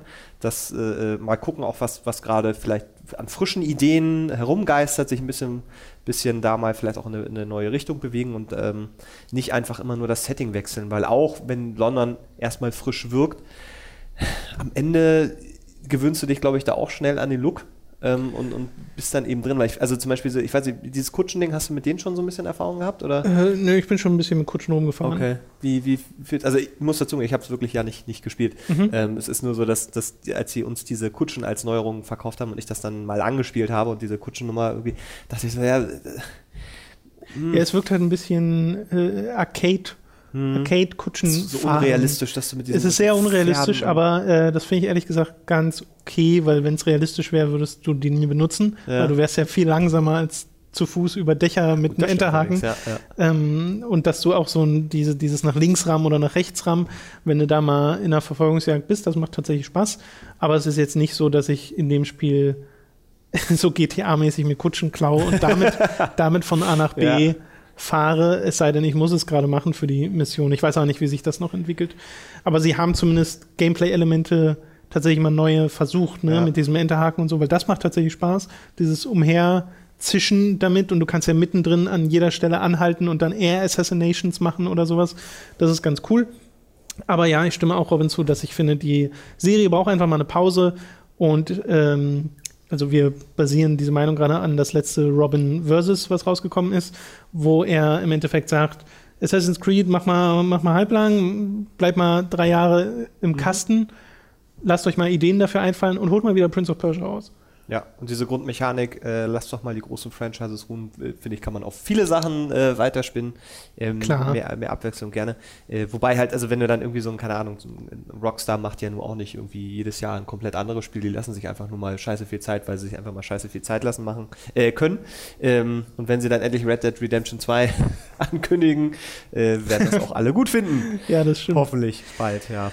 Naja. Also bei Syndicate im Endeffekt der PC-Port scheint sehr gelungen. Ich hatte keine technischen Probleme, habe das äh, ohne viel Einstellungsgefriemel auf eine sehr schöne Framerate bekommen, die jetzt nicht konstant 60 ist, aber deutlich flüssiger als die Konsolenversion. Ähm, und habe meinen Spaß damit. Das ist schon mal viel wert. Also würde es auch auf jeden Fall zur PC-Version raten, wenn jemand die Wahl hat. Ich spiele immer die PC-Version ja. bei Assassin's Creed, wenn ich die Wahl habe, weil ich hatte schon Wegen bei Master Race.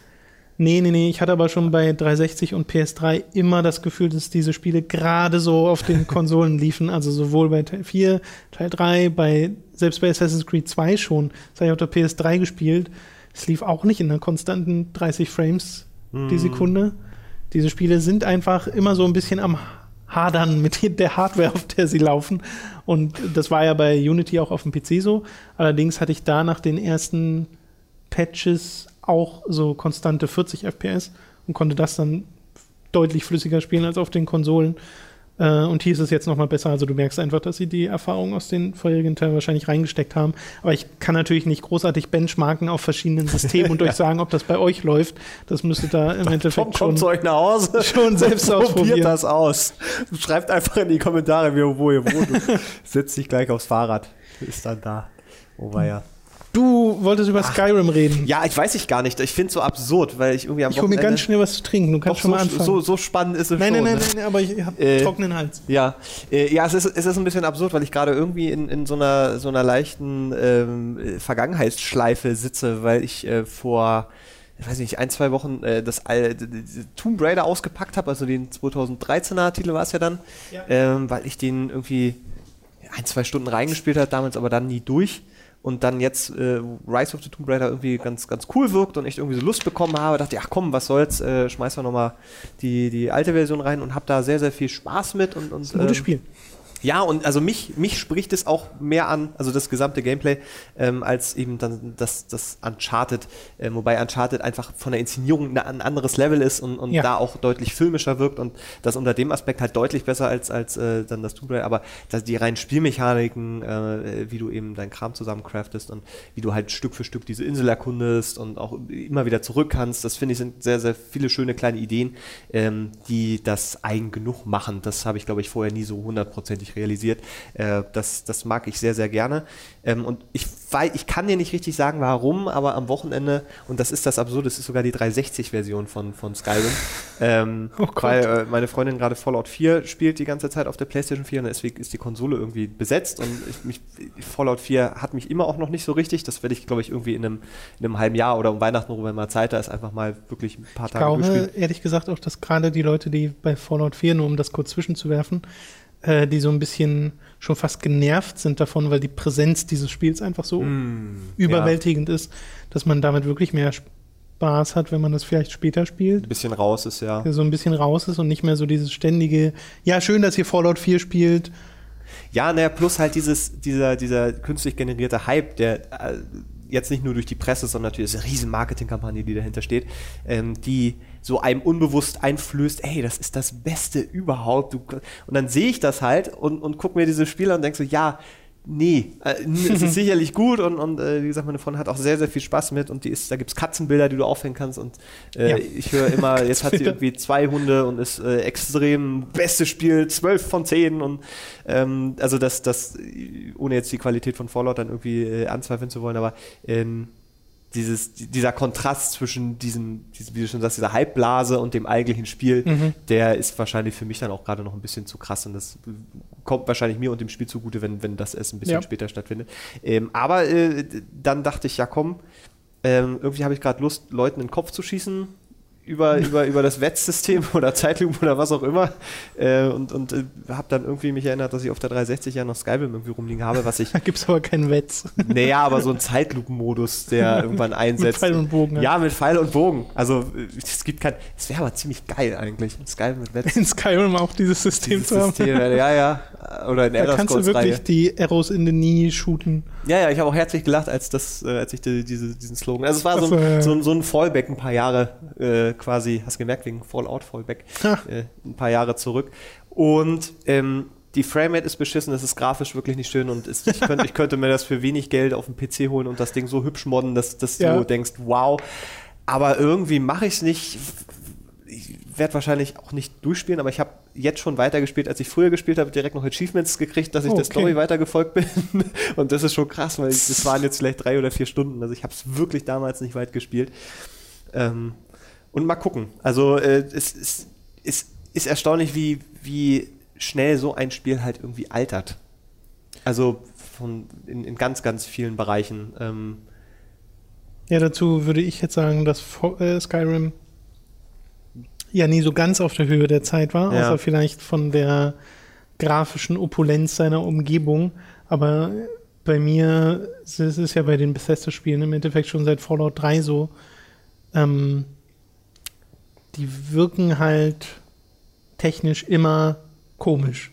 Also was bei mir, glaube ich, viel an den Animationen liegt und sowas, das ist alles so hölzern. ja, genau. Das ist alles so genau, genau. puppenhaft. Und das äh, ist halt in Skyrim auch schon so gewesen. Ich habe ja trotzdem, Skyrim ist ja wahrscheinlich das Bethesda-Spiel, was ich am meisten gespielt habe mit 50 Stunden, was für Skyrim-Fans immer noch so, ja, hast ja gerade erst angefangen. Ja, ja. äh, ja, ich habe wirklich in, in der Steam-Freundesliste Leute, die haben da sch- schon bald vierstellige Zahlen stehen. Alter. Ähm, so krass ist bei mir nicht. Aber 50 Stunden ist schon viel für ein Bethesda-Spiel. Und ich kann mich an so gut wie nichts davon erinnern. Es, ich hatte Spaß, während ich es gespielt habe und so und diese Welt zu erkunden, Mhm. aber nichts davon ist hängen geblieben. Das würde mich nämlich mal wirklich interessieren. Also auch, also gibt es noch Leute, die Skyrim jetzt noch immer noch spielen? ja, ja, Skyrim ist immer noch ein Riesending. Echt, ja? Gerade auch, wenn du, also ich habe neulich mal einen Podcast äh, gehört von so ein paar UK-Autoren äh, und die haben auch gesagt, Skyrim ist immer noch Suchwortbringer und Leute suchen danach, Leute wollen Mods. Ja gut, also die Einfach Mod-Szene dann diese Community, diese, also vor allem natürlich die PC-Community ist da wirklich noch dabei. Und ich glaube, dass dieses sehr langlebige Schicksal Fallout 4 auch ereilt und dass es dem Spiel auch richtig gut tun kann. Weil Skyrim hat das ja total vitalisiert und hat es Mhm. Ja. auch verbessert. Also die, die Community hat das bessere Interface für dieses Spiel entworfen, hat die Grafik verbessert, hat es teilweise spielerisch verbessert äh, und das wird halt bei Fallout 4 auch so sein. Das finde ich erstaunlich. Ja. Aber, aber natürlich sehr schön. Gut, da werde ich aus meiner 360-Version nicht viel von haben. Äh, Nee. ich, ich beobachte mich aber, also ich zwinge mich tatsächlich jetzt anders zu spielen, als ich es sonst machen würde, weil wie ich sonst solche Spiele spiele, ist immer desaströs, weil ich dann irgendwann einfach komplett raus bin. Das ist, ist mir jetzt so schon öfter passiert. Gerade ähm, weil ich immer das Gefühl, ich bin völlig überfordert in so einer riesigen Welt, wo du alles machen kannst und wo dir aber auch tendenziell erstmal nichts erklärt wird, sondern eher so, äh, ja, du kannst, aber wie, Pff, find raus, hab, hab Spaß. Ähm, und die, die Motivation, ähm, nur hoch zu leveln, die ist bei mir mal relativ schnell weg, wenn ich nicht irgendwie ein Ziel bekomme, ein, ein klares Ziel, dass das dann nicht, äh, wenn ich drei Schritte weitergehe, schon wieder egal ist. Und ich zwinge mich jetzt tatsächlich so dieser Hauptmission ein bisschen mehr zu folgen, um, um einfach mal zu gucken, was passiert da, funktioniert es. Aber es ist so permanent, dass ich immer denke, oh, was ist denn eventuell hinter diesem Stein? Da gehst du jetzt doch mal hin. Und dann ist, hast du schon wieder vergessen, dass du ganz dringend und ohne Umwege doch bitte dahin sollst. Also das ist, ich versuche wahrscheinlich gerade auch so ein bisschen zu gucken, wie diese Open-World-Nummer äh, funktioniert, weil ich dann äh, vorhabe, auch noch den Witcher 3 jetzt endlich mal Mhm. äh, zu spielen. Ähm, mal gespannt, wie das da dann Stimmt, funktioniert. du spielst gerade Skyrim, obwohl du Witcher 3 spielen ja, es ist, deswegen ist es, es ist so absurd. Es aber weil die gibt- PS4 ist ja auch besetzt, ne? Die, ja, gut, aber ich könnte, ich, könnte, ich könnte mich einfach krank melden und dann immer, oder nachts, schlafe ich einfach nie mehr. Krank.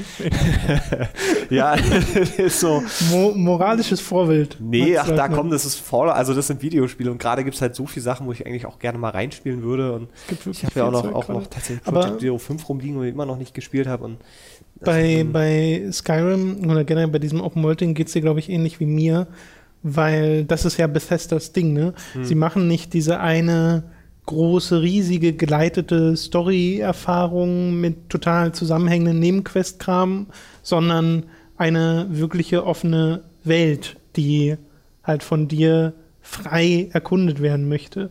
Wenn du nur der Story folgst, siehst du so wenig im Endeffekt von dem gesamten Spiel und auch nicht das Beste von dem Spiel, weil das steckt nicht in der Story drin, das steckt nebenbei, das steckt für Leute, die erkunden. Mhm. Und mir fällt das auch schwerer, von selbst mir Ziele zu stecken und zu sagen, gehe ich halt mal dahin mhm. und gucke, was so auf mich zukommt. Aber das ist eigentlich die Stärke der Bethesda-Spiele. Während du bei einem Witcher oder so eine sehr starke, geleitete Erfahrung hast, die jetzt in Witcher 3 auch noch durch enorm viele sehr, sehr gut erzählte Nebenquests äh, ergänzt wird und äh, halt einen deutlich größeren, ja, ein größeres, besseres Gefühl dafür hast, wer du eigentlich bist, was du machst in dieser mhm, Welt, mhm. weil du bist halt ein festgesetzter Charakter, du hast eine lange Vergangenheit, genauso wie diese ganze Welt. Ähm, und beim, beim Wasteland in Fallout ist das was anderes. Ich kann total verstehen, wie Leute da sich Tage drin verlieren können, aber ich glaube, es ist nicht meine Art der Open World. Hm. Ich glaube, bei den Bethesda-Spielen, und so ist es jetzt bei Fallout 4, glaube ich auch wieder, es ist einfach nicht meine Art von Spiel. Weil ich habe in Fallout 4 jetzt die Story durchgespielt, finde die Story deutlich besser als die von Fallout 3, was nicht so schwer ist, weil die in Fallout 3 war ganz schön beschissen. Äh, aber äh, habe auch viel jetzt äh, angefangen nebenbei zu machen, wollte aber eben erstmal die Story sehen, um zu schauen, okay, was steckt denn da drin? Weil wenn du das nicht straight verfolgst, dann ist es so, wie du befürchtest, dann kommt man nämlich nie am Ende ja. der Geschichte an. Äh, muss man ja auch nicht zwingend, aber äh, mich hat es interessiert. Und gucke mir jetzt nebenher so ein paar Schauplätze an und man erkundet und findet wirklich sehr coole Sachen. Aber ich habe halt trotzdem noch so meine Kritikpunkte, die ich im Endeffekt auch schon letzte Woche angesprochen habe und noch ein paar andere, aber ich will ja mit Robin E. noch ein äh, separates Video machen, wo wir über die Spiele so sprechen, die gerade so alle rausgekommen Ach sind, ja, wenn ja, er dann ja. wieder da ist. Die zwei, drei Kleinigkeiten. Da wird Fallout 4 auch noch mal vorkommen, aber ich kann halt jetzt schon sagen, dass ich nicht, ich werde mich nicht mehr in dieses Spiel verlieben. Ich mag es, es macht mir Spaß. Ich habe aber auch viele Kritikpunkte und sehe halt den Hype für mich persönlich einfach nicht, aber freue mich, wenn da Leute sagen, das ist, das ist genau mein Ding. Hm. Halt ja, aber es ist, ist halt nicht mein Ding. Ja, naja, es ist ja wirklich, wie, wie du sagst, ne, es ist also so ein Entweder-Oder-Ding. Ähm, entweder äh, legst du den Fokus auf die Figur und die Geschichte und äh, dass das alles irgendwie zusammenbastelt, oder du äh, lässt, überlässt jedem Spieler irgendwie seine eigene Geschichte in Anführungszeichen. Aber ähm, bei so Sachen wie, wie, wie Skyrim oder eben auch Fallout 3 oder so, ich finde, es kollidiert halt sehr schnell weil die, die, die, die Hauptgeschichte, die ja so eine Bedeutung zumisst, ähm, und äh, auch immer so eine zeitliche Komponente mit reinbringt, was ist ja super wichtig, dass du das und das jetzt machst.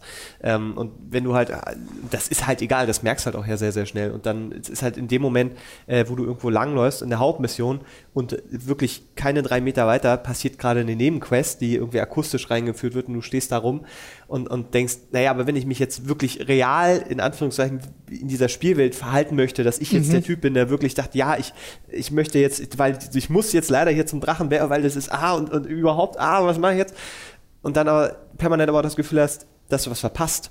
Und das ist das, wovor ich so Angst habe, mhm. dass ich permanent was verpasse. Und das ist ja so. Du verpasst permanent Sachen, weil das funktioniert halt alles nicht zusammen. Wenn du völlig überfordert, sofort Burnout-Syndrom in so einer, also wenn, wenn sowas wie Skyrim oder Fallout irgendwann mal real wird, ich hätte sofort Fallout, äh, Fallout-Syndrom, sag ich schon, sofort Burnout, weil völlig überfordert. Ja, also es, es ist interessant, sich dabei irgendwie zu beobachten und dann so, so Stück für Stück rauszufinden, warum irgendwie das nicht so funktioniert, wie man irgendwie gerne möchte, weil man gerne so Spaß haben würde mit einem. Man hat ja auch Spaß, aber es greift halt nicht so. Naja, das ist äh, äh meine kleine äh, Geschichte zu äh, Skyrim, ein äh, aktuelles Spiel.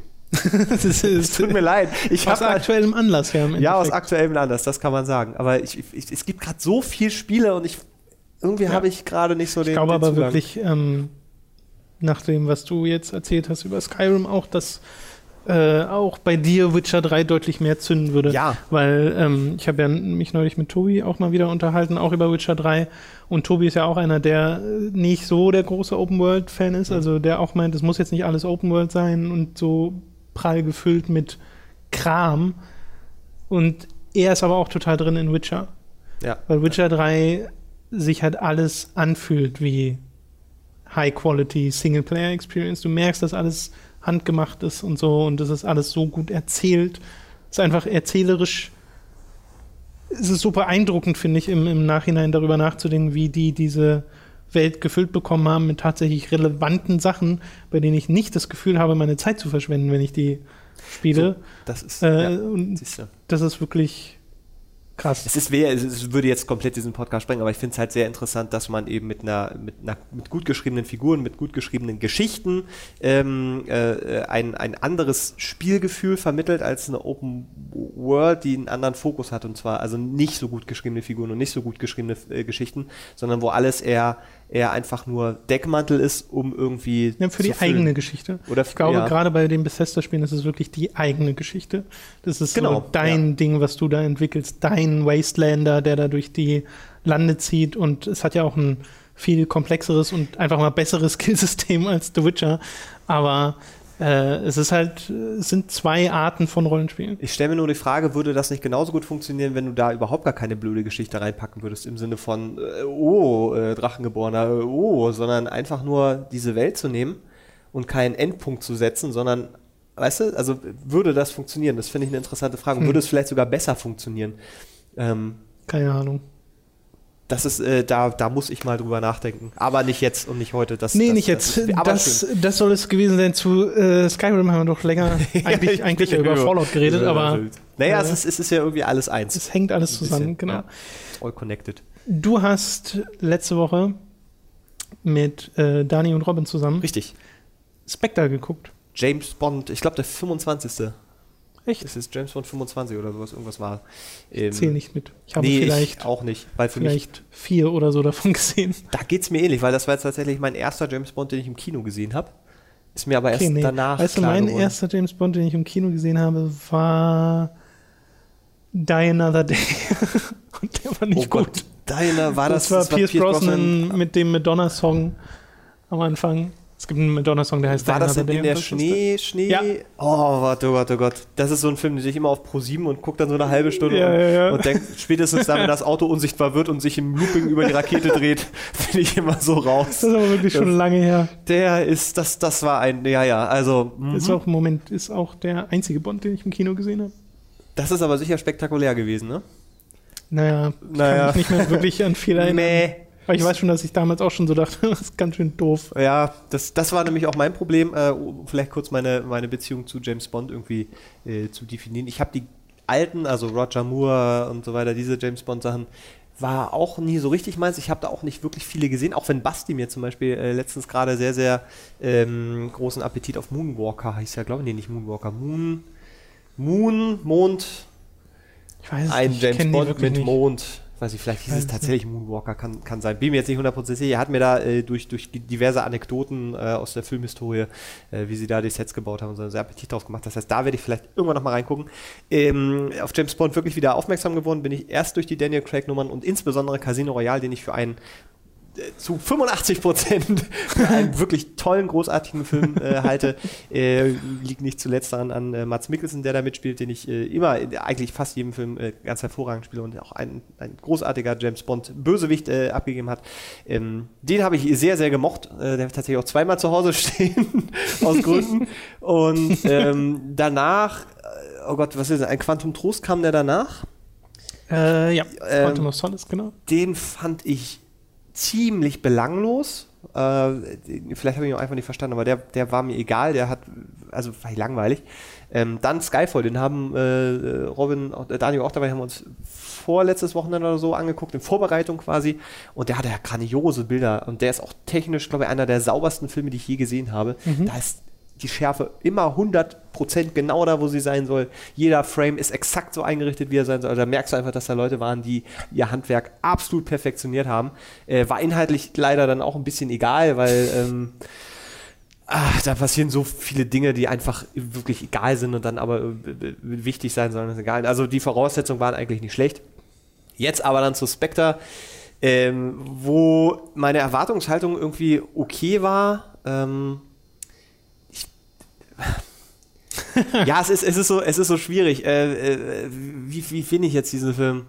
Ähm, ich bin mit einem okayen Gefühl rausgegangen. Okay. Äh, es ist so im Nachhinein ist es auch dabei geblieben. Ich habe noch viel, viel drüber nachgedacht, ähm, ob, ob, mir der jetzt sehr gefallen hat oder ob ich den empfehlen würde. Äh, es ist dafür, dass es irgendwie die letzte Geschichte mit, mit Danny Craig als James Bond sein soll, äh, war es erstaunlich belanglos. Mhm. Ähm, äh, die, Bilder, also besonders die Anfangsplansequenz war, war beeindruckend und war nett und schön. Ähm, es wirkte aber auf mich alles so ein bisschen als hätten sie einfach nur Szene an Szene geklatscht, ohne da wirklich einen Zusammenhang herzustellen, sondern sie haben halt geguckt, wo kriegen wir möglichst coole Szenen hin.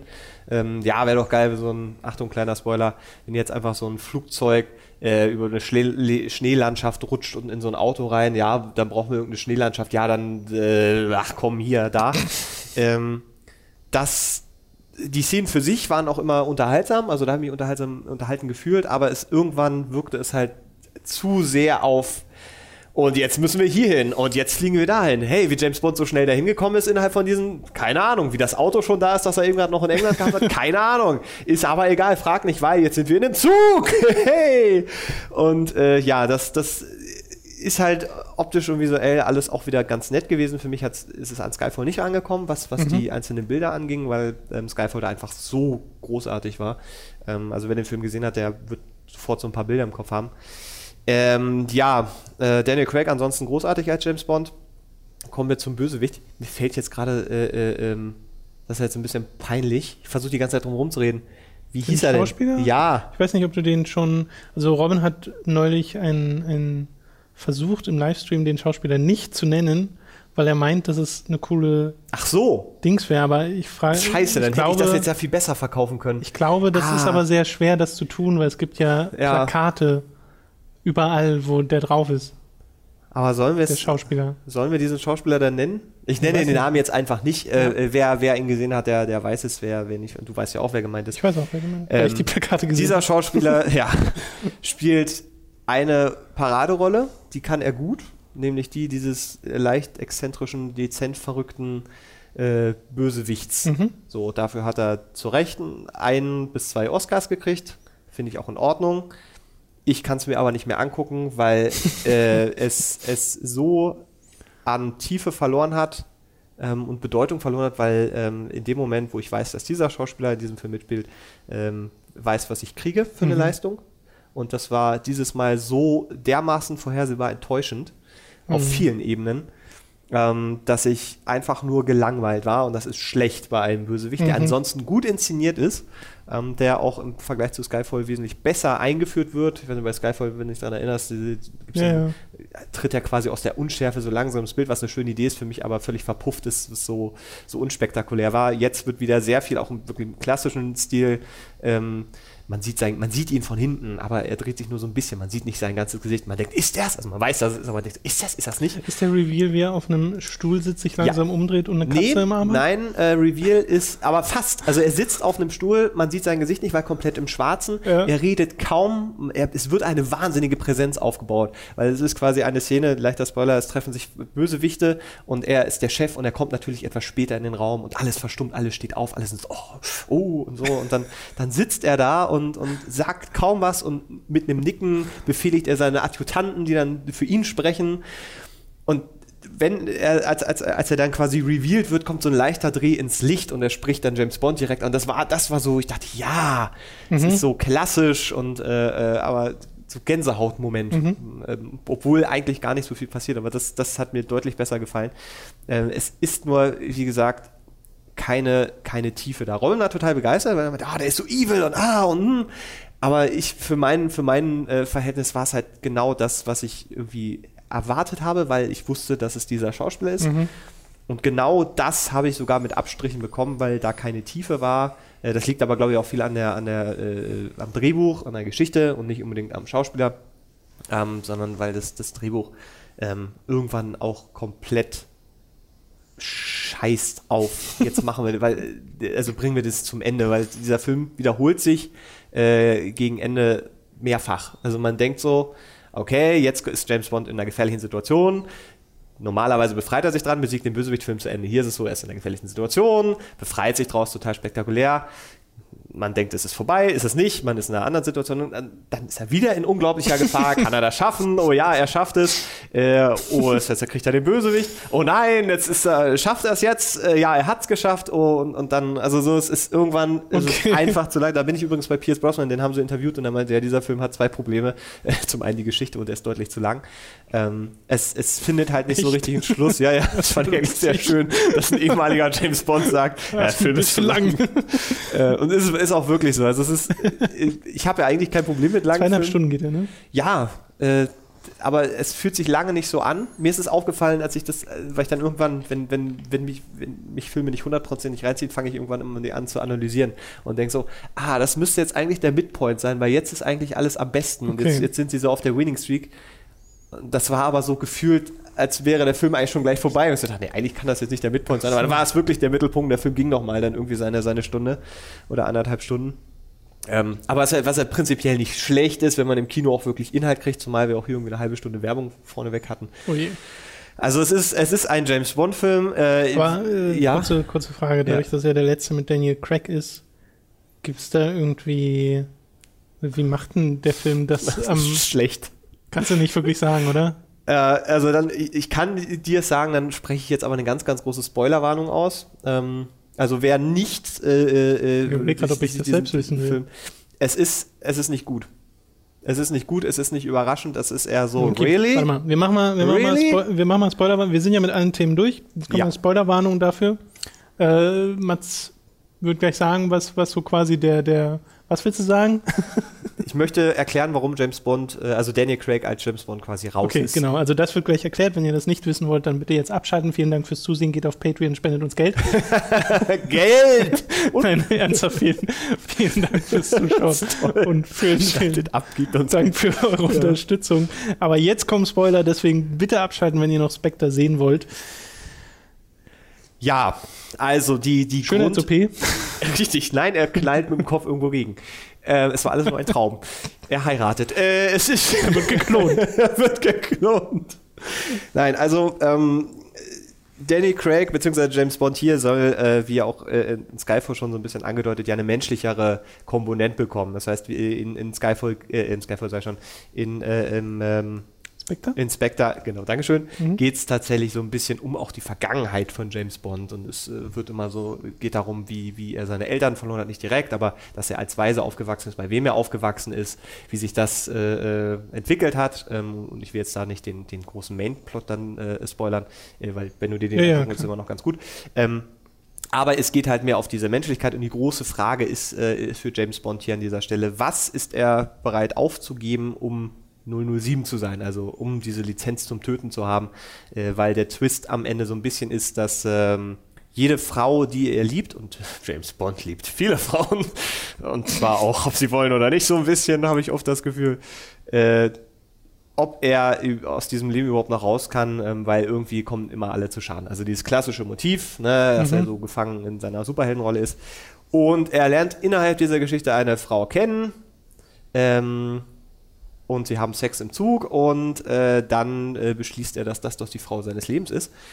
Und es kommt zur, zur großen, äh, äh, ja, zur, zur Entscheidung ganz am Ende, wo er sich entscheidet, entweder den großen Oberbösewicht äh, zu erschießen und damit James Bond zu sein, weil Lizenz zu, zu töten und äh, er würde es ja sonst auch immer machen. Oder aber das eben nicht zu tun und sich für seine Frau zu entscheiden. Und tatsächlich entscheidet er sich auf einer, auf einer ja, ich sage jetzt nicht, wie er sich entscheidet, aber er entscheidet sich eben dann äh, für die Frau und beide gehen Hand in Hand weg.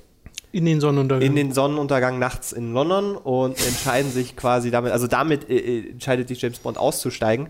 Und die letzte Szene ist, wie sie im äh, klassischen James Bond, was ist denn das, Mercedes, diesem silbernen, Weißt du, was ich meine? Martin. Ja, Aston Martin. Ist das ein Aston Martin? Nee. Also normalerweise fährt James Bond ein Aston Dieser Martin, aber kann sein, dass das schon längst wieder veraltet nicht. ist, diese in diesem klassischen James Bond waren, den man, glaube ich, auch von den ganz alten James Bonds halt kennt, ähm, fahren sie dann weg und das ist die letzte Szene. Das heißt, sein Austreten als James Bond, als Daniel ja. Craig James Bond, wird hier inszeniert als eine große, große Entscheidung, dass er sich für ein persönliches Leben mit dieser Frau entscheidet, was so aus dem Nichts kommt, weil sein Verhältnis zu dieser Frau äh, unterscheidet sich durch nichts, durch andere Verhältnisse, die er mit anderen Frauen hatte Ähm, und das kam für mich so genauso wie der Tod von M im letzten James Bond, wer Skyfall nicht gesehen hat, haha, Überraschung.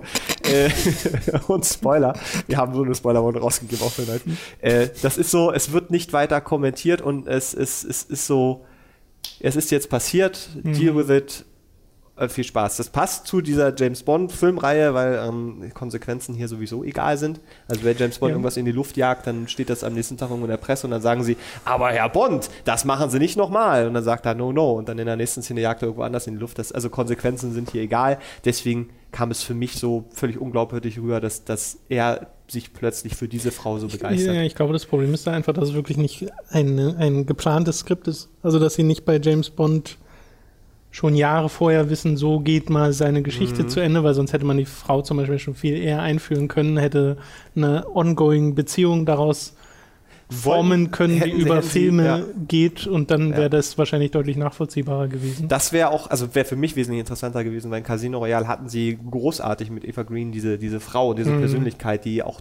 da hat es toll funktioniert. Die ich nach dem Film auch gesagt, sowas macht sie nie wieder. Sie ist ja auch gestorben im Film. Und äh, ja, sowas macht sie wahrscheinlich wirklich nie wieder. Äh, das war alles, ah, ich, naja, also es ist, es ist schwierig, weil äh, das war ja bei Skyfall auch schon so, dass sie diese James Bond-Filme mehr wieder in diesen klassischen Bereich kriegen wollen. Also es dauert nicht mehr lange, bis die Gimmicks kommen. Hier wurden jetzt schon sehr, sehr viele Witze drüber gemacht, dass äh, Ach ja, so richtig Gadgets. So richtig Gadgets, weil das alte Auto, was er eben auch fährt, das hat zwei Rollen im Film. Am Ende fahren sie einmal damit weg, aber er ist auch einmal in der Verfolgungsjagd in einem Auto, wo wieder so Gadgets äh, äh, eingebaut sind. Also es ist ja nicht dasselbe Auto, aber es geht wieder in denselben Stil, ja, ja. das eben äh, einen Flammenwerfer hinten hat und das Schleudersitzer hat. Ähm, äh, weiß ich nicht. Also ich, das kann sehr gut funktionieren. Im Moment ist es halt noch so ein komischer Mischmarsch, weil es so, so, so äh, zum Teil sehr auf real harte Action getrimmt ist. Mhm. Ähm, und dann wieder in diesen, diesen leichten comichaften Flavor äh, übergeht. Das kann aber, glaube ich, ganz cool werden und sie haben die Weichen dann ganz gut gestellt. Die müssen sich dann nur klar werden, ähm, was sie machen wollen und das dann, glaube ich, auch mit einem anderen James Bond, weil Daniel Craig funktioniert für mich als dieser Jason Bourne in Anführungszeichen halt deutlich besser. Also mhm. dieser reale ja. äh, äh, James Bond, der dann eben ähm, auch mal richtig blutet und so und solche Sachen. Das hat, das hat hier schön funktioniert. Also, ja. Aber gesagt, so Spectre an und für sich ist jetzt es Nur ist okay. Nee, es ist für mich ein Film der verpassten Chancen, weil so ein Christoph Waltz, jetzt habe ich den Namen gesagt, ist egal, ist, ist der, der, ich, der hat eine unglaubliche Tiefe, auch als Schauspieler. Ähm, und wie gesagt, das, das in dem, in dem äh, Tarantino, Hans Lander, das war einfach so, das war so auf den Punkt mhm. und so böse. Und ich habe jedes Mal, wenn der eine Szene hatte, so gefeiert ja. und mich gefreut, weil, weil der alles an, den, an die Wand gespielt hat. Und dass der jetzt halt leider. Ganz viele Hollywood-Regisseure haben sich gesagt, das will ich auch. Ja, Tarantino gleich zum zweiten Mal, ähm, wo, wo er dann äh, in Django Unchained war es ja quasi. War aber ein sehr anderer Charakter. Da war er anders, aber war auch dieses, dieses leicht verrückte, unberechenbare, ja, ja, exzentrische, genau. Ähm, und das ist jetzt quasi so eine abgeschwächte Version davon nochmal. Und das kann ich und will ich halt einfach nicht mehr von ihm sehen, weil ich das kenne. Da überrascht mich nichts mehr. Äh, dazu kam, dass er äh, einmal vermeintlich stirbt, was dann natürlich danach wieder äh, aufgelöst wird und dann kommt es noch, also dann ist er, hat er eine, eine, Narbe über das Auge, also so über, über das halbe Gesicht, wo ich die Explosion, die ich vorher gesehen habe, ich denke, das, das ist jetzt nicht euer Ernst. Und das ist das, dann ist das Make-up auch nicht gut. Also das sieht einfach nicht gut aus. Und, und dann sitzt du da und dann soll das so eine, so eine diabolische Szene sein, wo er dann äh, seine Narbe revealed. Und wenn du halt einmal Two-Faced als Vergleich vielleicht ja, hast, dann ja, denkst du, Alter, das, das ist jetzt nicht euer, das ist es. Und dann, ach, da kommen einfach so viele Sachen dann gegen Ende zusammen, okay. wo, wo, ich dann denke, das, das, das, ach nee. Okay da bricht es leider ein bisschen wie ein Kartenhaus in sich zusammen. Aber also im Kino hat Spaß gemacht, auch gerade eben wieder so, so IMAX und dröhnenden Sound und wenn mal was explodiert, dass die Sitze so ein bisschen wackeln. Also das ist schon ein Erlebnis, wenn ihr die Chance habt ähm, und sagt, ey, 20 Euro für Kino habe ich jetzt einfach mal, macht man jetzt nicht so viel falsch, aber da kommen, glaube ich, in naher Zukunft noch Filme, für die man das Geld vielleicht zurücklegen sollte, die ja, ein anderes Erlebnis mir, mir fehlt ja wirklich einfach das große Interesse an James Bond, weshalb ich da auch nicht mitgegangen bin. Ja. Weil ich habe jetzt Skyfall habe ich insgesamt dreimal gesehen, obwohl ich den insgesamt nur auch so, also meine Meinung zu dem Film ist wahrscheinlich deine Meinung zu Spectre, aber ich bin halt auch kein, weiß nicht, ich mag dieses James Bond-Ding einfach nicht so mhm. sehr. Ja, es, es bietet halt nicht so viel. Ich mag dann so die einzelnen Szenen und Action-Set-Pieces und so, die sie inszenieren und mir gefiel in Skyfall zum Beispiel auch so rein, rein vom, vom Look und viel das Ende sehr gut, dass das mhm. halt so recht finster war und isoliert, ähm, was sie da gemacht haben. Aber äh, die, die Stories sind mir, also ich vergesse das so unfassbar schnell wieder. Ich könnte dir Skyfall schon nicht mehr mehr sagen, worum es eigentlich großartig geht. Weil es um nichts ging. Es war ja, richtig, es geht nie um wirklich was. Du hast halt einen Agenten, der Agentenkram macht, aber das Ganze drumherum naja, ist so. In Skyfall hattest du halt noch einen bösen Agenten, der auch mal Agentenkram gemacht hat und jetzt böse geworden ist. Ende der Geschichte. Und das, das, das ist so, das ist so platt, dass da einfach kein Raum ist, um sich irgendwas zu merken. Und da fand ich eben, also mir ist im, im, im Gesamten einfach nur aufgefallen, wie großartig ich dann Casino Royale finde, weil ich da einfach mehr das Gefühl habe, da hängt eine zusammenhängende Geschichte. Ähm, und allein die Eingangssequenz, ich weiß nicht, ob du da, dich daran erinnerst, an, an diese, das Parcours-Ding. An das Parcours-Ding, hm. wo auch James Bond einfach als Figur so schön etabliert wird, wo du diesen einen Typen hast, der sich dann über die Sachen entlanghangelt und James Bond läuft einfach durch, durch die Wand. Hm. Das sind so, so Dinge, wo ich, wo ich irgendwie merke, da haben sie sich ein bisschen mehr Gedanken gemacht ja. und da wirkt das frisch ähm, und auch, auch ein bisschen down to earth, weil klar sind sie auf dem Kran, aber eben nicht in einem Helikopter, der sich dann im Looping über einer Stadt dreht, äh, wie jetzt im aktuellen Film. Also da sind so viele Sachen, die, die ähm, also in, in Casino Royale, die finde ich deutlich schon besser da waren und auch eben dieses, dieses Zusammenhängen und das Pokerturnier und du merkst, ah, hier findet das Finale statt. Okay. Also da, von James Bond mit Daniel Craig muss ich wirklich sagen, Casino Royale mein, mein absolute Nummer eins, äh, auch wenn ich da immer so die letzten, alles was außerhalb des Casinos und der, der anschließenden Szene, die ich jetzt nicht revealen möchte oder in den Film gesehen habe, alles was danach, alles was in Venedig spielt, war furchtbar. Aber ist er enttäuscht. Ich nur den lasse, ich mache den Film auch immer tatsächlich aus. Achso, du hast, machst dein eigenes Ende. Ja, ich wirklich. Ich mache dann immer in, in, der, in, der, letzten Szene, ähm, bevor es danach wenig immer ihm aus und denke so, ja, schön, schöner Film. Toll. Schöner, okay. sauberer Film, hervorragend. So, das war's für diese Woche. Vielen Dank nochmal ah. fürs Einspringen. Besucht doch mal den Mats auf der äh, Superkreuz. Ach so, ja, richtig. Ja, ja. YouTube, da äh, war ich jetzt auch mal wieder zu Gast und wir haben ja diesen Mittwoch noch ein Date für oh, ja. Terranigma. Ja äh, dass wir jetzt endlich mal weitergespielt haben, denn das zocken wir dort durch in aller Ausführlichkeit. Ja, da mal die Folge, äh, kann ich euch jetzt schon ans Herz legen, für morgen, am, am Dienstag. Dienstag. Ähm, da findet inhaltlich in Terranigma etwas statt, so. was, was mir tatsächlich mein Gehirn ein bisschen kaputt ja, gemacht hat, wo ja, ich immer noch schwer begeistert und beeindruckt bin. Terranigma ist auch immer noch das eines der besten Spiele, die es gibt. Und äh, falls ihr mir nicht glaubt, dann guckt euch diese Videoreihe an. Äh, aber auch abseits dessen, deine Story-Videos sind sehr empfehlenswert. Du hast jetzt neulich mit Sue Walking Dead gespielt. Was auch gut funktioniert. Was auch äh, ja. sehr lustig war, weil äh, Sue, muss man dazu sagen, ist. Ähm, was ist sie bei euch? Eigentlich ist sie die Chefin. Chefin. Also sie ist eine von den drei Chefs, die ich habe. Also genau. Ich, wir sind, wir sind sie, zu viert. Nee. Sie hat mit Videospielen nur so tangentiell ja. eigentlich zu tun, durch, genau. durch äh, Kinder auch, ne? Ja. Und äh, guckt sich aber durch dich ein paar der was man als Hardcore-Spiele bezeichnen würde, an. Also ihr habt schon Last of Us gespielt, was ja, ja eigentlich auch ganz gut funktioniert hat. Äh, da gibt es inzwischen ziemlich viele sogar. Also du hast schon einiges gezockt Wir haben ein paar mit, Sachen mit zu. gemacht, genau. Und ich bin jetzt an dem Punkt, wo ich, äh, wo ich glaube ich mal so ein, so ein Video mache, so bin rückblickend. Also äh, was funktioniert, was funktioniert nicht. Weil ich gerade so das Gefühl habe, jetzt spielt man die Spiele nur noch, um die Spiele zu zeigen, mhm. um nicht zu sehen, wie sie reagiert. Und Walking Dead war jetzt aber wieder so ein Ding, wo ich dachte, ähm, Telltale hat eben auch Erfolg damit, dass sie, dass sie Leute ansprechen, die sonst keine ja, Videospiele ja. spielen, weil die Steuerung sehr einfach ist und weil die Figuren oder das Setting so gut geschrieben ist, dass das sofort greift. Äh, das ist so eine Erkenntnis, ähm, da bin ich jetzt gerade auf der Suche, was wir jetzt dieses machen. Ähm, mal gucken. Und ich würde gerne, ähm, da würdest du eventuell auch ins Spiel kommen, äh, auch mal weit wieder ein, ein Brettspiel spielen, da hatten wir ja mal drüber gesprochen. Mhm. Vielleicht äh, kriegen wir da was hin. Äh, ich, ich, kann nur sagen, dass da, da eine Videokassette ein Thema ist. Das, das, das ist. Ich weiß nicht, ob das klappt. Oder ob Basti anfängt zu weinen, weil das hat ein Trauma bei ihm ausgelöst früher. Naja. Ja, bei mir ja auch so ein bisschen. Ähm, aber dazu eventuell später noch. wir äh, verabschieden uns für diese Woche. Vielen ja. Dank fürs Zusehen. Wie gesagt, Super Kreuzburg mal gucken. Wir freuen uns wiederum sehr über Unterstützung auf patreon.com slash hooked. Und euch eine schöne Woche. Und ja. viel Spaß mit was auch immer ihr diese Woche zockt. Der ist der erste Advent. Advent kommt jetzt, ne? Advent, Advent. Äh, Robin. Hoffentlich nicht. Für Hooked. Ach so. Und für die Fans. Gut gerettet. Ja. Tschüss. Tschüss.